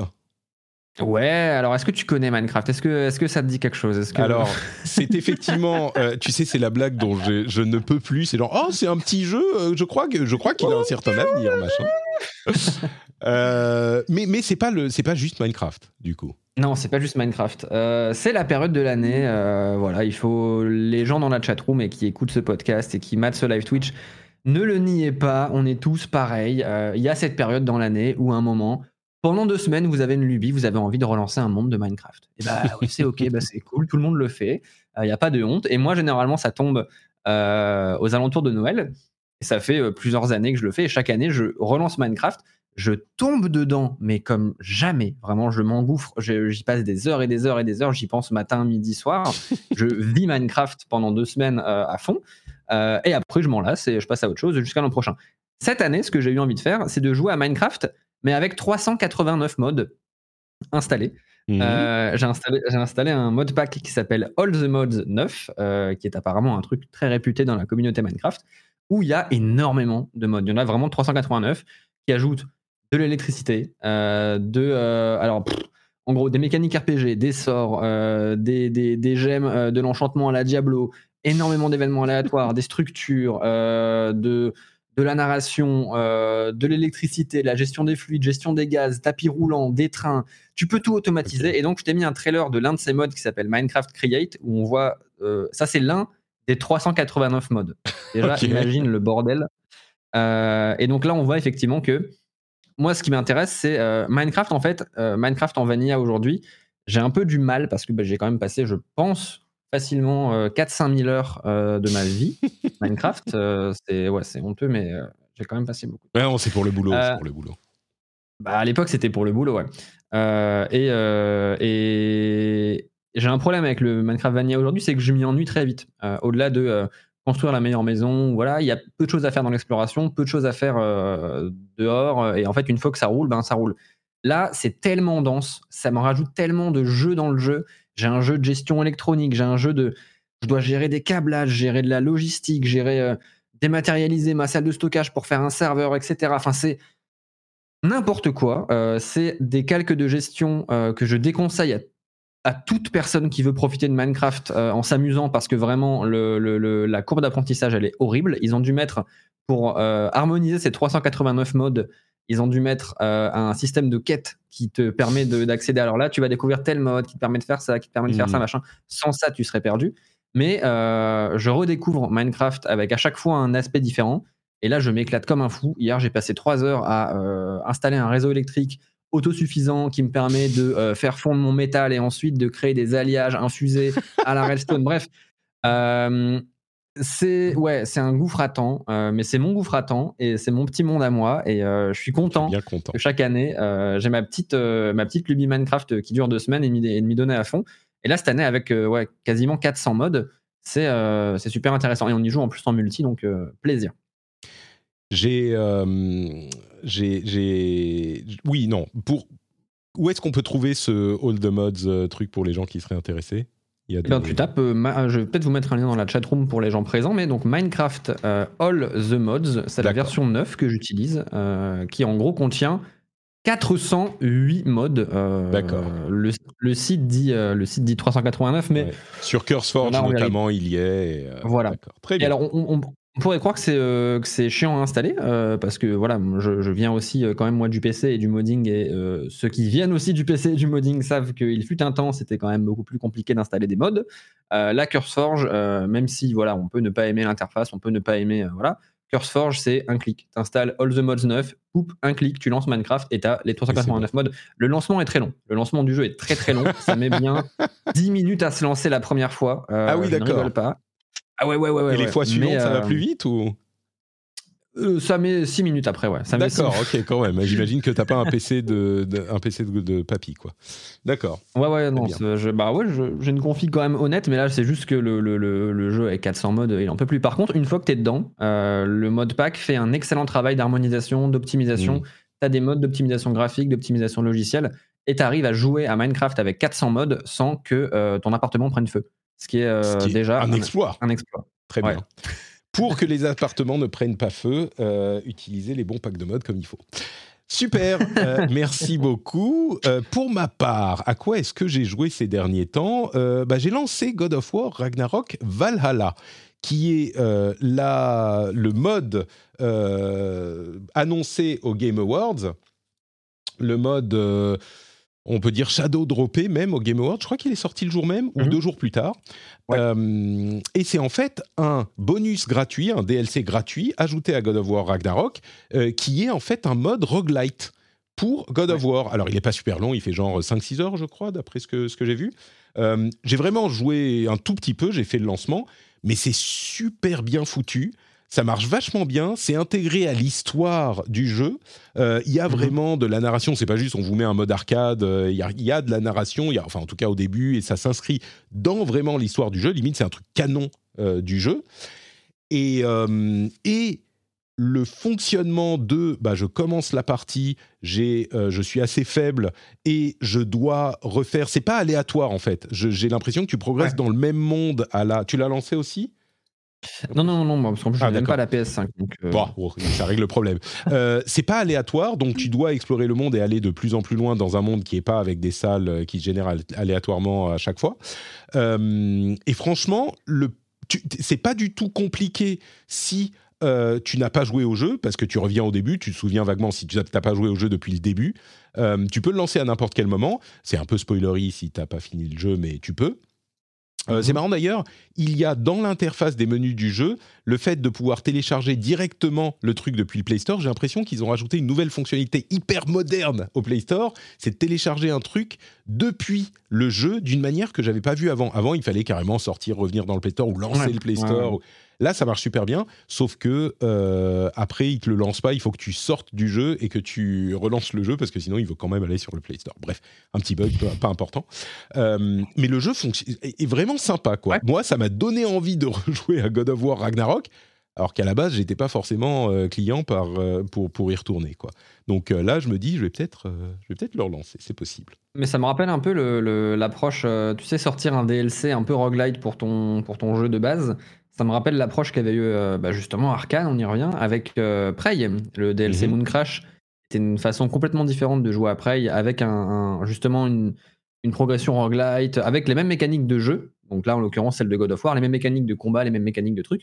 Mais euh, à travers un prisme complètement différent, on va te faire jouer au même jeu, mais différemment. Et je trouve ça vraiment très bien. Ouais, c'est assez malin, euh, ça fonctionne. Et il y a des gens qui disent Ah, mais il est super ce mode, moi j'aurais payé pour, euh, c'est bizarre qu'il n'est pas. Évidemment, euh, c'est pour remettre le jeu dans l'actualité et en revendre au moment de, Oui, de- oui, des fêtes, hein, donc ils y retrouvent leur compte. Mais, mais vraiment, c'est ce genre de qualité, quoi. C'est un truc, ils auraient pu le vendre une dizaine d'euros ça, ou 5-10 euros et ça, aurait, ça serait passé, quoi. J'ai aussi joué, pour ne pas mourir bête, j'ai joué à Suika Game. Est-ce que tu as Ah là là. succombé à Suika Game? Je n'ai pas succombé au pastèque, euh, au melon. Non, non, non, non, moi j'ai vu le monde prendre feu autour de moi, mais je, je, Tu as je- tenu bon. Je ne suis pas à bord de ce bateau, ouais. ouais, ouais. Alors, j'essaye toujours de euh, chercher les, les petits jeux sympas que mon fils pourrait aimer euh, sans euh, Mm. sortir les Kalachnikov et les trucs comme ça. Enfin, les Kalachnikov, peut-être pas à ce point-là, mais il aime bien jouer à genre un petit peu d'Overwatch en mode training, machin. Je me dis, bon, faut limiter un petit peu. Donc, ah oui, quand même, ouais. Euh, je, je- et du coup, je lui ai sorti Suika Game et euh, il a adoré. C'est un jeu, en fait, dans lequel c'est un mélange entre Tetris et 2048. Vous vous souvenez de 2048 où il faut associer Ouais. les chiffres pour aller toujours plus haut, machin? Bah Là, en fait, on a des fruits qu'on fait tomber dans un récipient et il y a un ordre de fruits, genre euh, ordre de grandeur. D'abord cerise, puis fraise, puis raisin, enfin grappe de raisin, puis mandarine, puis orange, puis tomate, etc. À chaque fois que deux de- du même type se collent, ils se transforment en euh, forme suivante. Et le but, c'est d'arriver jusqu'au plus gros fruit, fruit, qui est euh, la pastèque. Euh, et c'est un jeu qui a été redécouvert par des youtubeurs euh, japonais il y a quelques mois de ça, il y a un mois peut-être, et tout le monde s'est Ouais, mis à jouer. À la base, c'était un petit jeu euh, pour une marque de télé, je sais même plus laquelle, genre Samsung ou LG, un truc du genre, euh, exclusif, qui a ensuite été mis sur le euh, Nintendo euh, eShop, mais il y a genre un an, quoi. Ou même plus longtemps, et personne n'en a entendu parler pendant... euh, des- 2021, je crois même, ouais. Ouais, c'est ça, ça fait peut-être deux ans. Et il y a un YouTuber qui l'a découvert à un moment au Japon et qui s'est mis à y jouer et tout le monde a commencé à y jouer. Il, coûte 2,80€. Euh, et bon, alors, est-ce que c'est un jeu incroyable? Non, il est marrant. Il a la même obsession que euh, euh, euh, 2048 et il y a un petit peu de Tetris dedans, donc c'est marrant, ça parle aux gens. C'est la mode du moment. Mon fils a adoré, mais adoré. Euh, donc je suis content, ça lui fait un truc en plus de short hike euh, à, jouer qui n'est pas euh, trop inquiétant pour l'avenir euh, de sa santé mentale. Euh, euh, il, il demande à voir des, des matchs de d'e-sport de euh, Rocket League et de League of Legends maintenant, mon fils. Donc euh, je, je- Bon, les matchs du sport de Rocket League, ça va en vrai. ah oui, ça, Rocket League, il n'y a aucun problème. Euh, League of Legends, même, ça va, c'est Il va- dessus. pas- Il va développer, par contre, si tu lui fais regarder des, des, des, des, des compétitions Rocket League et Sport, il va développer une acuité visuelle euh, digne d'un pilote de, de ligne, parce que pour suivre un match de Rocket League en e-sport, il faut quand même te lever tôt. Ah, écoute, par rapport aux autres matchs d'e-sport que je lui ai montrés, c'est le plus facile à comprendre quand même, euh, Rocket League. hein. Oh, ok, ok. Ah ouais, quand tu regardes du, du, du, du quoi du, Bah pareil, du League of Legends ou. Euh, je vais pas trop montrer d'Overwatch quand même, faut pas déconner, mais. Bon, bref. Donc voilà, Suika Game. euh, si vous voulez pas mourir idiot, c'est 3 euros sur euh, l'eShop. C'est marrant, c'est rigolo, c'est un bon petit jeu de puzzle. Ça convient aux enfants aussi, et puis ça Mhm. le- développe leur euh, réflexion euh, puzzleifique. Euh, c'est super mignon, c'est hyper simple. Hein, T'as des high scores et c'est tout. Bon, voilà. Ça, franchement, ça fonctionne. Je sais pas si ça vaut toute la hype des youtubeurs qu'on a vus ces derniers, ces derniers mois, mais c'est rigolo et bon, je mourrai pas bête en, l'ayant vu. Et puis, euh, l'autre jeu auquel euh, je joue, c'est euh, League of Legends, toujours, comme je disais, je suis un, joueur de League of Legends maintenant. Et, et franchement, j'y prends encore beaucoup de plaisir. Je veux vous raconter quelques petites histoires sur le parcours de League of Patrick. Après Street Patrick, il y a League of Patrick. On parle beaucoup de toxicité dans League of Legends. Moi, j'ai eu relativement peu d'expérience de toxicité, mais un, une expérience que je voudrais, dont je voudrais vous parler, c'est que à deux reprises, il y a deux ou trois jours, je suis tombé dans deux matchs sur des gens. Alors, je sais pas ce que je fais hein, dans League. euh, Je suis complètement honteux dans mon gameplay Mhm. encore. Euh, et il y a des gens qui s'énervent forcément. Et il y a un type Ah qui me dit un exemple euh, d'un type qui me dit. euh, Oh Lux, parce que je joue Lux souvent. Euh, Lux, euh, vas-y, euh, c'est bon, arrête de faire n'importe quoi, machin. Et je lui dis bon, ok, qu'est-ce que tu veux que je fasse? Je dis oh, euh, vas-y, désinstalle le jeu, c'est ça que je veux que tu fasses. Ok, très bien. je lui dis euh, non mais vraiment, je suis débutant. Si tu me dis ce que je dois faire, euh, je, te promets d'essayer. Dit et, et il répond pas pendant deux secondes. Et puis après, il dit Ok, bon, je vais me transformer en professeur machin, professeur Samira, c'était le perso qui jouait, je vais me transformer en professeur Samira. L'ennemi devant lequel on est là, euh, bah en fait, il a euh, tel coup, quand il l'utilise, c'est un grab, quand il l'utilise, ben, euh, essaye, de, euh, essaye de le de de- d'engage parce que toi t'es un perso à engage. C'était pas Lux d'ailleurs c'était Mhm. Léonard t'es un hard engage engage et on, le- on le fume. Enfin on le fume même pas il parle très euh, normalement gentiment il dit Ouais, ouais, ouais. engage et on y va. Et je lui dis ok je vais essayer j'ai fait exactement ça parce que je connaissais pas le perso en fait j'avais bien vu qu'il faisait un truc je connaissais pas le perso en face là j'ai compris j'ai fait ça a super bien marché on a défoncé notre lane on a gagné la partie à la fin il m'a envoyé des euh, bravos c'était super machin et c'est marrant comme un tout petit peu d'effort de mon côté a transformé cette relation hyper toxique en tout à coup euh, sympathique. Alors c'est pas devenu mon pote, hein, mais euh, tout à coup ça s'est Ouais, super bien passé. C'est fascinant qu'il passe de toxique, euh, désinstalle le jeu, euh, Ouais. des insultes et tout, euh, à, euh, à, en fait je vais t'enseigner comment jouer. C'est ça. Et ouais, c'est un effort que peu, que peu de gens font. euh, et et c'est très, enfin, je trouve ça super intéressant comme histoire. À côté de ça, il y en a aussi qui sont pas particulièrement euh, sensibles à mes Oui, efforts. hein, oui. euh, ça peut arriver aussi. Euh, et d'ailleurs, je joue en draft maintenant, en normal, plutôt qu'en normal tout court. Et oui, le niveau, c'est pas le même. J'imagine qu'en compé- compétitif, ça sera encore pire. Mais euh, je commençais à m'en sortir correctement en normal, où tu choisis ton perso et tu rentres direct dans la game. Euh, et, je me suis dit, ok, bon, je suis prêt pour le draft. Je suis allé en draft, mais je me suis fait défoncer. Mais défoncer. Bref, si vous aimez LoL, n'oubliez pas l'épisode spécial qui arrive dimanche euh, sur le sujet. C'est encore deux heures. Donc, euh, et, et le, le, le GOTY, Oh c'est deux heures et demie. J'espère que vous avez du temps pour le rendez-vous jeu. Mais ça vaut le coup, c'est des épisodes sympas. Je veux juste mentionner un autre truc sur League of Legends. Euh, dans le channel de- du Discord de League, euh, je crois que c'est Drago qui nous avait envoyé un, un- un, TikTok sur un truc hilarant. Un développeur euh, de League qui racontait un truc qui s'était passé dans la première saison où ils ont nerfé un personnage de League en euh, réduisant une vitesse, enfin un truc. euh, Mhm. mais ils ont ils l'ont ils l'ont vraiment nerfé parce qu'il était trop fort.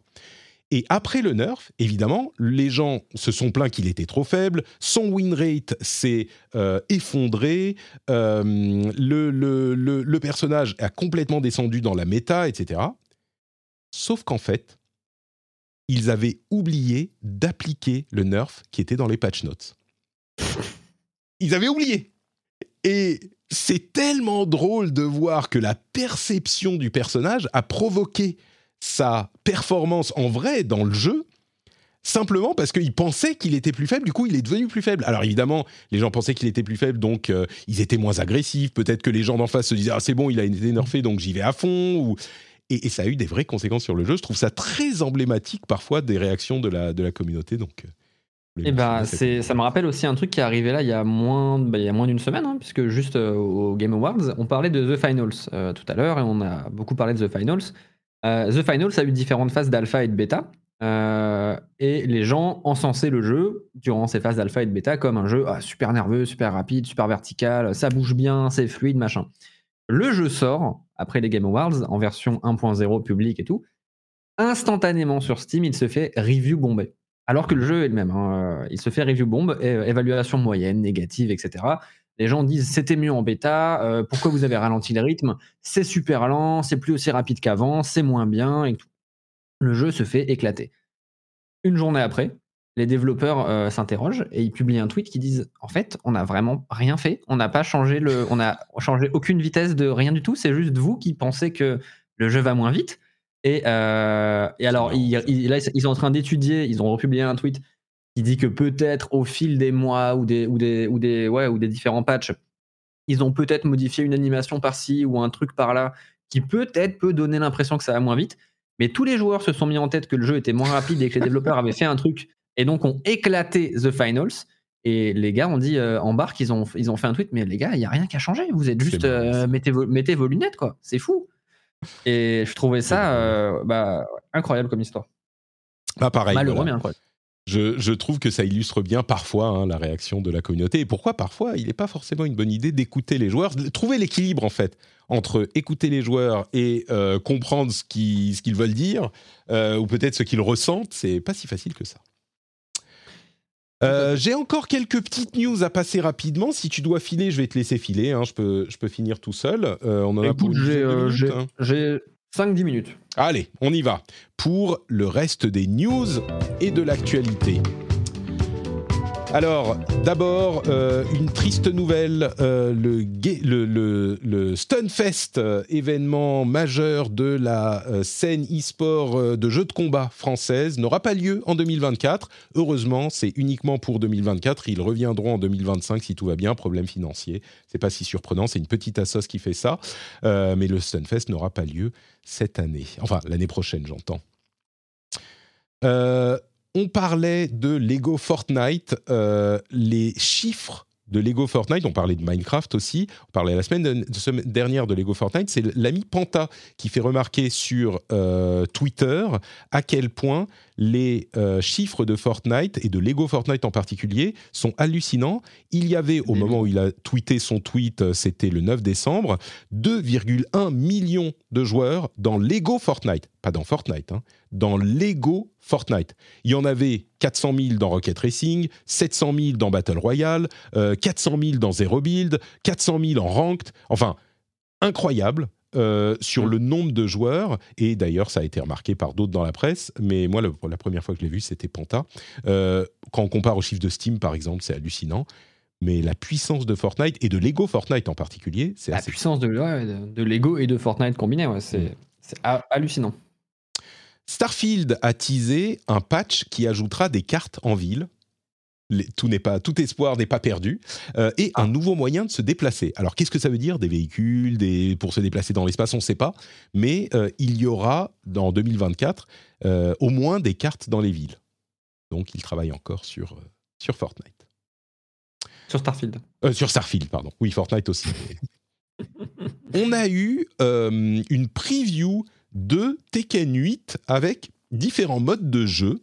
Euh, Kayane notamment euh, s'en est fait l'écho sur sa chaîne Twitter. Moi, j'ai bien aimé une vidéo de euh, Maximilian Dude que je, suis euh, sur YouTube depuis longtemps également. J'ai vu les deux, hein, Kayane très très bien évidemment. Et ils ont des avis plutôt très positifs sur Tekken, qui continuent à révéler des personnages, des nouveaux personnages. Là, il y, a- la vidéo de Yoshimitsu qui est venue, genre il y a tous les quoi. C'est incroyable. Tous les persos, ils sont. Il y en a genre, je sais pas, 35. euh, c'est fou. Il y en a trois nouveaux et, et beaucoup d'anciens. Euh, de- du coup, je me demande ce qu'ils vont faire pour les autres nouveaux. Je suis très curieux de voir quels invités ils vont avoir à la Tekken 7 ou à la, à la Smash Bros euh, Ultimate. Euh, le jeu, j'avais mes doutes, hein, mais il a l'air de tout faire bien. Tout.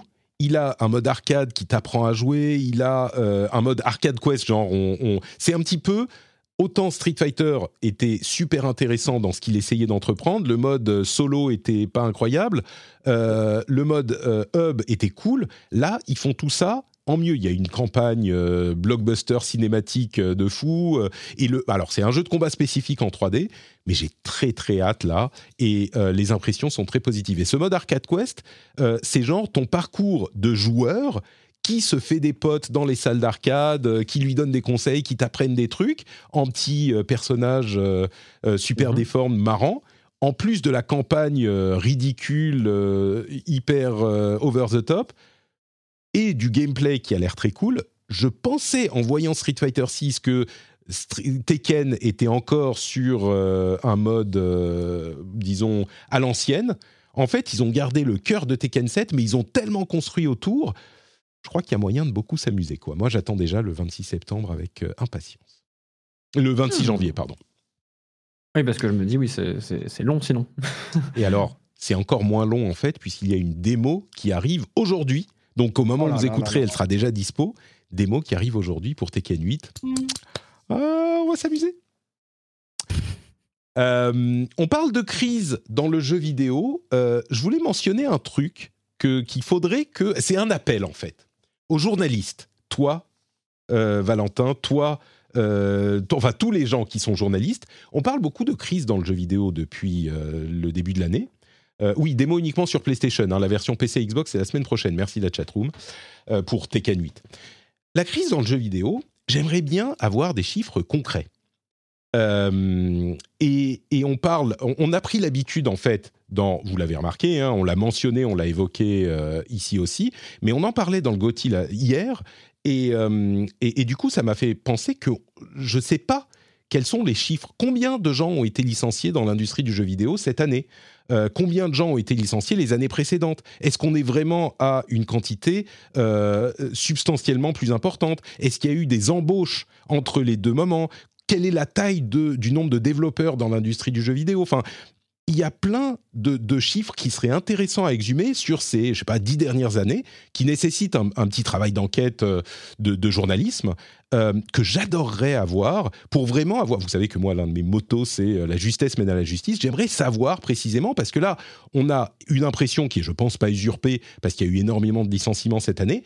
Mais j'aimerais savoir s'il y a un journaliste qui m'entend. Je pense que non seulement c'est un travail qui est possible à accomplir en faisant, enfin, je sais pas, faut aller voir chez, chez NPD, demander au sel. Il y a un petit travail mm. journalistique à faire. Je pense que c'est pas insurmontable, même pour un journaliste qui est euh, pas un vétéran. Je pense que c'est possible. Il faut y passer un petit peu de temps, évidemment. Je pense que c'est l'affaire de quelques jours, une semaine, peut-être plus, j'en sais rien. Mais euh, et ça peut vous, vous, faire un petit peu de visibilité, quoi. Je pense parce que c'est une enquête qui serait intéressante à voir. Donc, si vous avez euh, du temps et un, petit peu de, de, Vous êtes intéressé par ce sujet, je serais très curieux de savoir ces chiffres-là, les licenciements d'une année sur l'autre, des, quelques dernières années, on va dire dix dernières années, les embauches, la taille de l'industrie, etc. Le contexte peut-être, si vous voulez être plus ambitieux que ça. Euh, très curieux de savoir ça. Donc je lance un appel. Ouais, c'est des, des, stats qui, sont, qui seraient précieuses à, avoir, mais qui sont compliquées à, avoir, puisque tu vas avoir les différentes sources. Hein. Tu as les sources syndicales, tu as le sel, qui vont évidemment donner des chiffres différents. Tu les licenciements et les, et, les, et les, fermetures dont on parle, celles dont on ne parle pas. Euh, c'est très compliqué quand même de référencer et documenter ces, choses-là.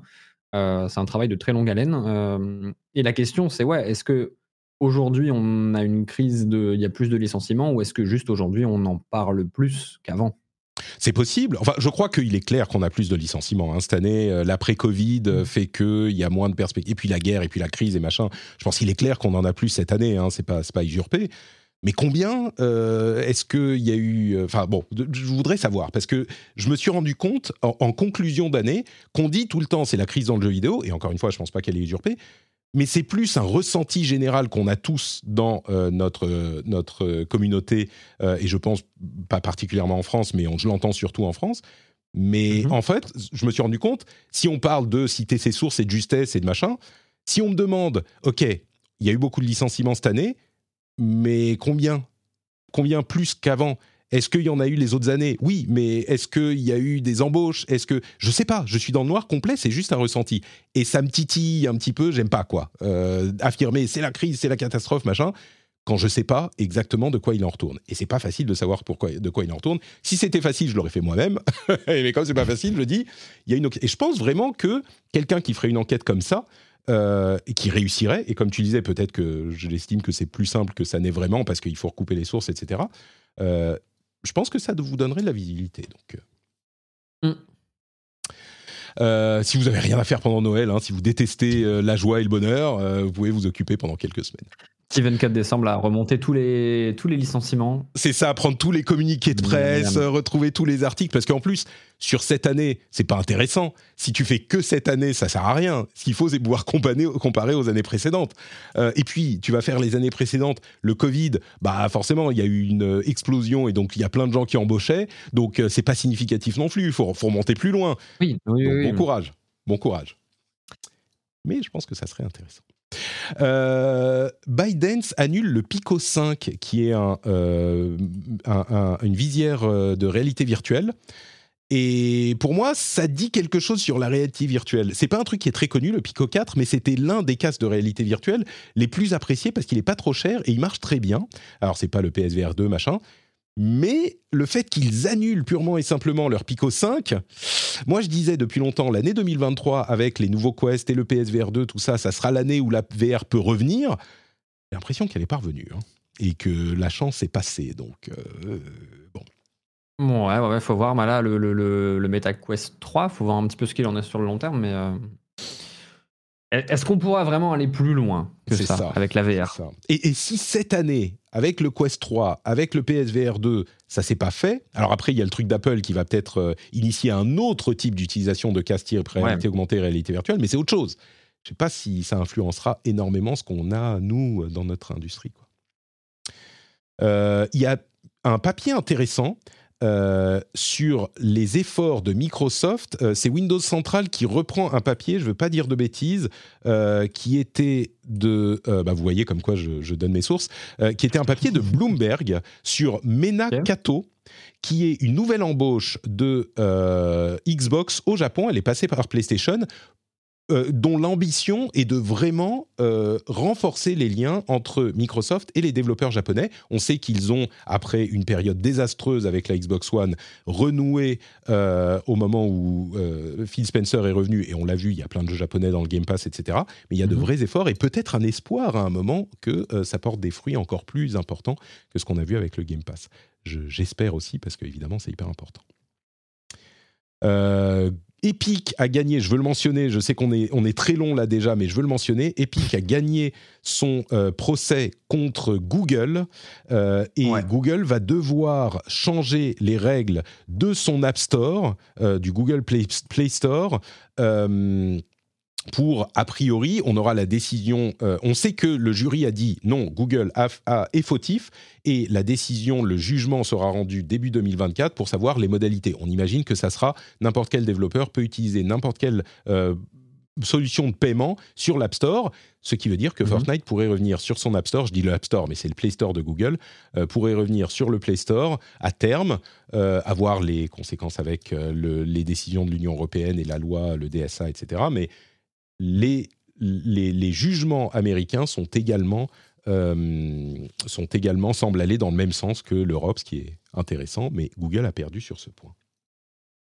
Et je mentionne aussi à propos de Microsoft euh, que Microsoft a signé un deal euh, historique avec des syndicats aux États-Unis, 60 syndicats qui représentent 12 millions de travailleurs.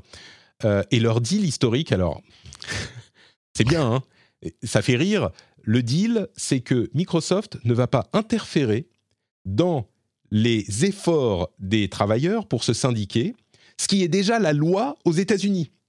Le Oui, fait de ne pas oui, faire oui, de ce qui s'appelle le union busting, c'est déjà la loi aux États-Unis. Et là, leur deal, c'est on va respecter la loi en quelque sorte. Enfin, c'est, c'est ubuesque, je trouve, mais il n'empêche, c'est l'un des premiers acteurs de cette industrie à euh, suivre cette tendance qu'ils avaient déjà annoncée par le passé. Ils signent un deal et disent bon bah si vous voulez vous syndiquer, vous y allez. Il n'y a pas de problème, il n'y a pas de répercussions, il n'y a pas de et, bon, je pense qu'ils peuvent pas ne pas suivre euh, ce deal. C'est une bonne chose, c'est important pour l'industrie, en particulier aux États-Unis. C'est marrant de voir qu'ils doivent signer un deal pour dire on va respecter la loi. Mais bon, ça, à part ça, ok. Hideo Kojima euh, sera le sujet d'un documentaire sur c'est Apple TV Plus, non Disney Plus, Disney Plus au printemps. Euh, c'est intéressant de voir que euh, le, le documentaire, enfin la personnalité sur laquelle on fait un documentaire Ah ouais, ouais. sur Disney Plus, c'est Kojima. Plus, Moi, je pense que, écoute, bah, on se fait un, un petit, un petit marathon Cusco, Lilo et Stitch et le documentaire sur Kojima. Et Ça me paraît pas mal. Twitch euh, va réautoriser le contenu euh, sexuel sur sa plateforme euh, pour tout un tas de raisons, notamment la, la difficulté à comprendre les règles telles qu'elles étaient aujourd'hui. Parce que s'il y avait des trucs qui étaient autorisés, des trucs qui n'étaient pas autorisés, il y avait des gens qui se plaignaient du fait qu'ils ne peuvent pas allaiter parce que sinon ça montre les seins et donc c'est pas bref tout un tout un bordel. Il y a aussi Kik qui pousse derrière parce que Oui, ils, oui, font- oui. ils autorisent tout. Là ils autorisent pas tout, mais en gros le contenu sexuel s'il est bien tagué sera a priori réautorisé sur Twitch. Je sais pas si c'est une bonne ou une mauvaise chose. Il y a peut-être des deux, mais mais ça va être. bah, il y, a- il y avait clairement, je pense, un manque de clarification de ce qu'il était autorisé ou non de faire jusque-là. Euh, évidemment, euh, tu vas pas commencer à avoir des actes ou des actions à caractère purement sexuel ou pornographique, Pornographique, sur oui, Twitch. Euh, voilà. Mais euh, voir des gens qui se font bannir deux semaines, un mois parce qu'ils mettent des vidéos d'archives ou même des vidéos de Lina ou un YouTube sur lequel on voit une œuvre d'art euh, avec un téton et euh, ça part, euh, ça. part en ban deux semaines, c'était un peu abusé ça. Ouais. Puis il y avait plein de trucs, il y avait des histoires de tatouages, il y avait, enfin il y avait. Mais pour le coup, Ouais, je ouais, pense ouais, ouais. qu'Amourante, par exemple, va pouvoir euh, revenir sur Twitch. Je sais pas si elle est, si elle est partie euh, euh, complètement, mais avec ces histoires de le, le, le piscine méta et le topless méta où il y a des gens qui se mettent genre euh, la caméra juste, euh, ils sont clairement seins nus, enfin elles sont clairement seins nus, mais c'est la caméra juste au-dessus des tétons pour qu'on voit pas, et bien tu vois clairement que ça bouge et tout. Bon, c'était un peu ridicule, je comprends. Moi, j'aurais compris qu'il continue à, à, dire bah non, désolé, pas de nudité parce que euh, voilà. Bah, là, le résultat, c'est qu'il va y avoir aussi du contenu à caractère sexuel. Euh, bon, pas de pornographie évidemment, mais c'est un choix. Et dans les deux cas, tu peux pas gagner en fait. C'est ça le problème. Dans les deux cas, c'est, c'est, ça pose des problèmes. Euh, et je crois que c'est tout pour notre émission. Bon sang, qu'est-ce qu'elle dure Je suis désolé. Il y aura deux liens hyper intéressants dans la newsletter. Euh, deux liens spécifiquement. Une vidéo sur, euh, en plus de tous les jeux auxquels on a joué, vous n'avez pas besoin de retenir tout ça. Ils seront dans la newsletter. mais il y a aussi une vidéo sur pourquoi est-ce que on a de la toxicité dans les jeux compétitifs hyper intéressante, le rapport entre les motivations internes et externes, super passionnant, elle sera dans la newsletter, et une vidéo sur un truc complètement improbable, complètement improbable, un match de League of Legends entre la Carmine, dont je vous parle depuis des mois, et T1, dont je vous ai parlé à l'occasion de euh, la finale des Worlds de League of Legends. Il y a un show match où euh, on a vu s'affronter la Carmine et T1, donc la Carmine euh, qui vient d'arriver dans la plus petite ligue européenne, dans la ligue européenne, et T1, les, multiples champions du monde, avec les commentaires de Kameto. Franchement, je pense que le match pourrait vous étonner. Euh, l'issue n'est pas gagnée d'avance. Enfin, certains éléments sont pas gagnés d'avance. Le match était super marrant. J'en revenais pas qu'il y ait un show match entre les deux. C'est genre les deux trucs dont je parle depuis des mois, Carmine et T1, euh, qui se retrouvent en show match. C'est inespéré. Et on l'a eu euh, la semaine dernière. Donc vous pourrez retrouver. C'est ton cadeau de Noël à toi. Ah, mais complètement, complètement. J'étais aux anges. Et voilà, c'est tout pour cette... Oui, pour la newsletter, les liens sont dans les notes de l'émission. Si vous écoutez encore après deux heures et demie, vous pouvez vous abonner à la newsletter. Le lien est dans les notes de l'émission. Merci Valentin d'être resté avec moi, de m'avoir tenu compagnie. C'était euh, euh, hyper euh, intéressant d'avoir ton avis sur tous ces sujets et c'était agréable de t'avoir avec, avec nous. Où peut-on te retrouver? Quand tu n'es pas Eh bien, me retrouver sur Twitter, Nodus, enfin Twitter X, euh, at Nodus underscore. Me retrouver également sur Twitch, euh, at Nodus underscore, euh, sur Patreon, qui est actuellement en pause, mais qui reprend en début d'année là, Nodus, tout simplement.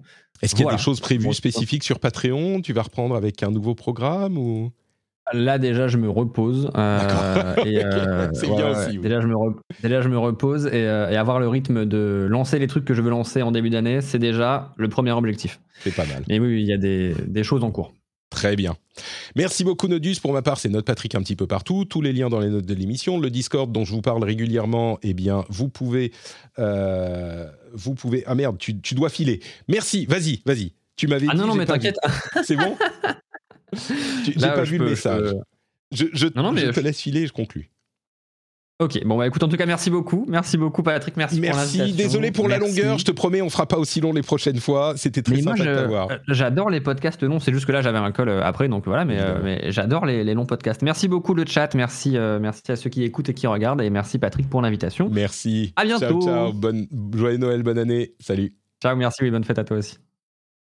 Et donc, pour ma part, ben, euh, par exemple, le Discord dont je vous parle souvent, qui est très sympa dans les notes de l'émission, les lives sur Twitch et sur YouTube dans les notes de l'émission, la newsletter dans les notes de l'émission, le Patreon dans les notes de l'émission. Tout ça est dans les notes de l'émission, dans les descriptions et partout. Je vous remercie de m'avoir suivi et je vais euh, peut-être pas, du coup, je garderai mon after show pour euh, une autre fois pour les patriotes. J'ai un after show bien sympathique prévu, mais là, on a déjà fait très très long et il y a mes enfants qui reviennent bientôt. Donc, je vous fais des bisous et je vous donne rendez-vous dans une semaine pour l'avant-dernier épisode de l'année avant le Gotti. Ça sera un épisode formidable et aussi, évidemment. Gros bisous! Ciao, ciao. Et il faut que je mette la musique, évidemment. Donc, gros bisous. Ciao, ciao.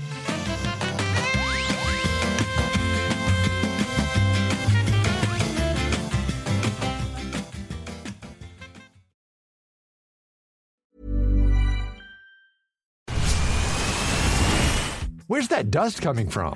Still finding debris after vacuuming? Eufy X10 Pro Omni Robot Vacuum has 8,000 PA of powerful suction to remove debris deep in carpets. And it's totally hands free. Want to know more? Go to eufy.com. That's EUFY.com and discover X10 Pro Omni, the best in class all in one robot vacuum for only $799.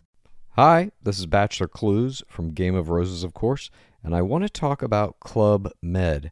Everybody knows Club Med has been the pioneer of the all inclusive resort since 1950, with almost 70 resorts worldwide, ranging from beachside destinations in the Caribbean and Mexico to exotic locations like the Maldives and Morocco, or even the mountain destinations like Japan and the European Alps. Dine on delicious gourmet cuisine, enjoy more than 20 activities, and make memories with your family. For more information, visit clubmed.us or call 1 800 Club Med or your travel advisor.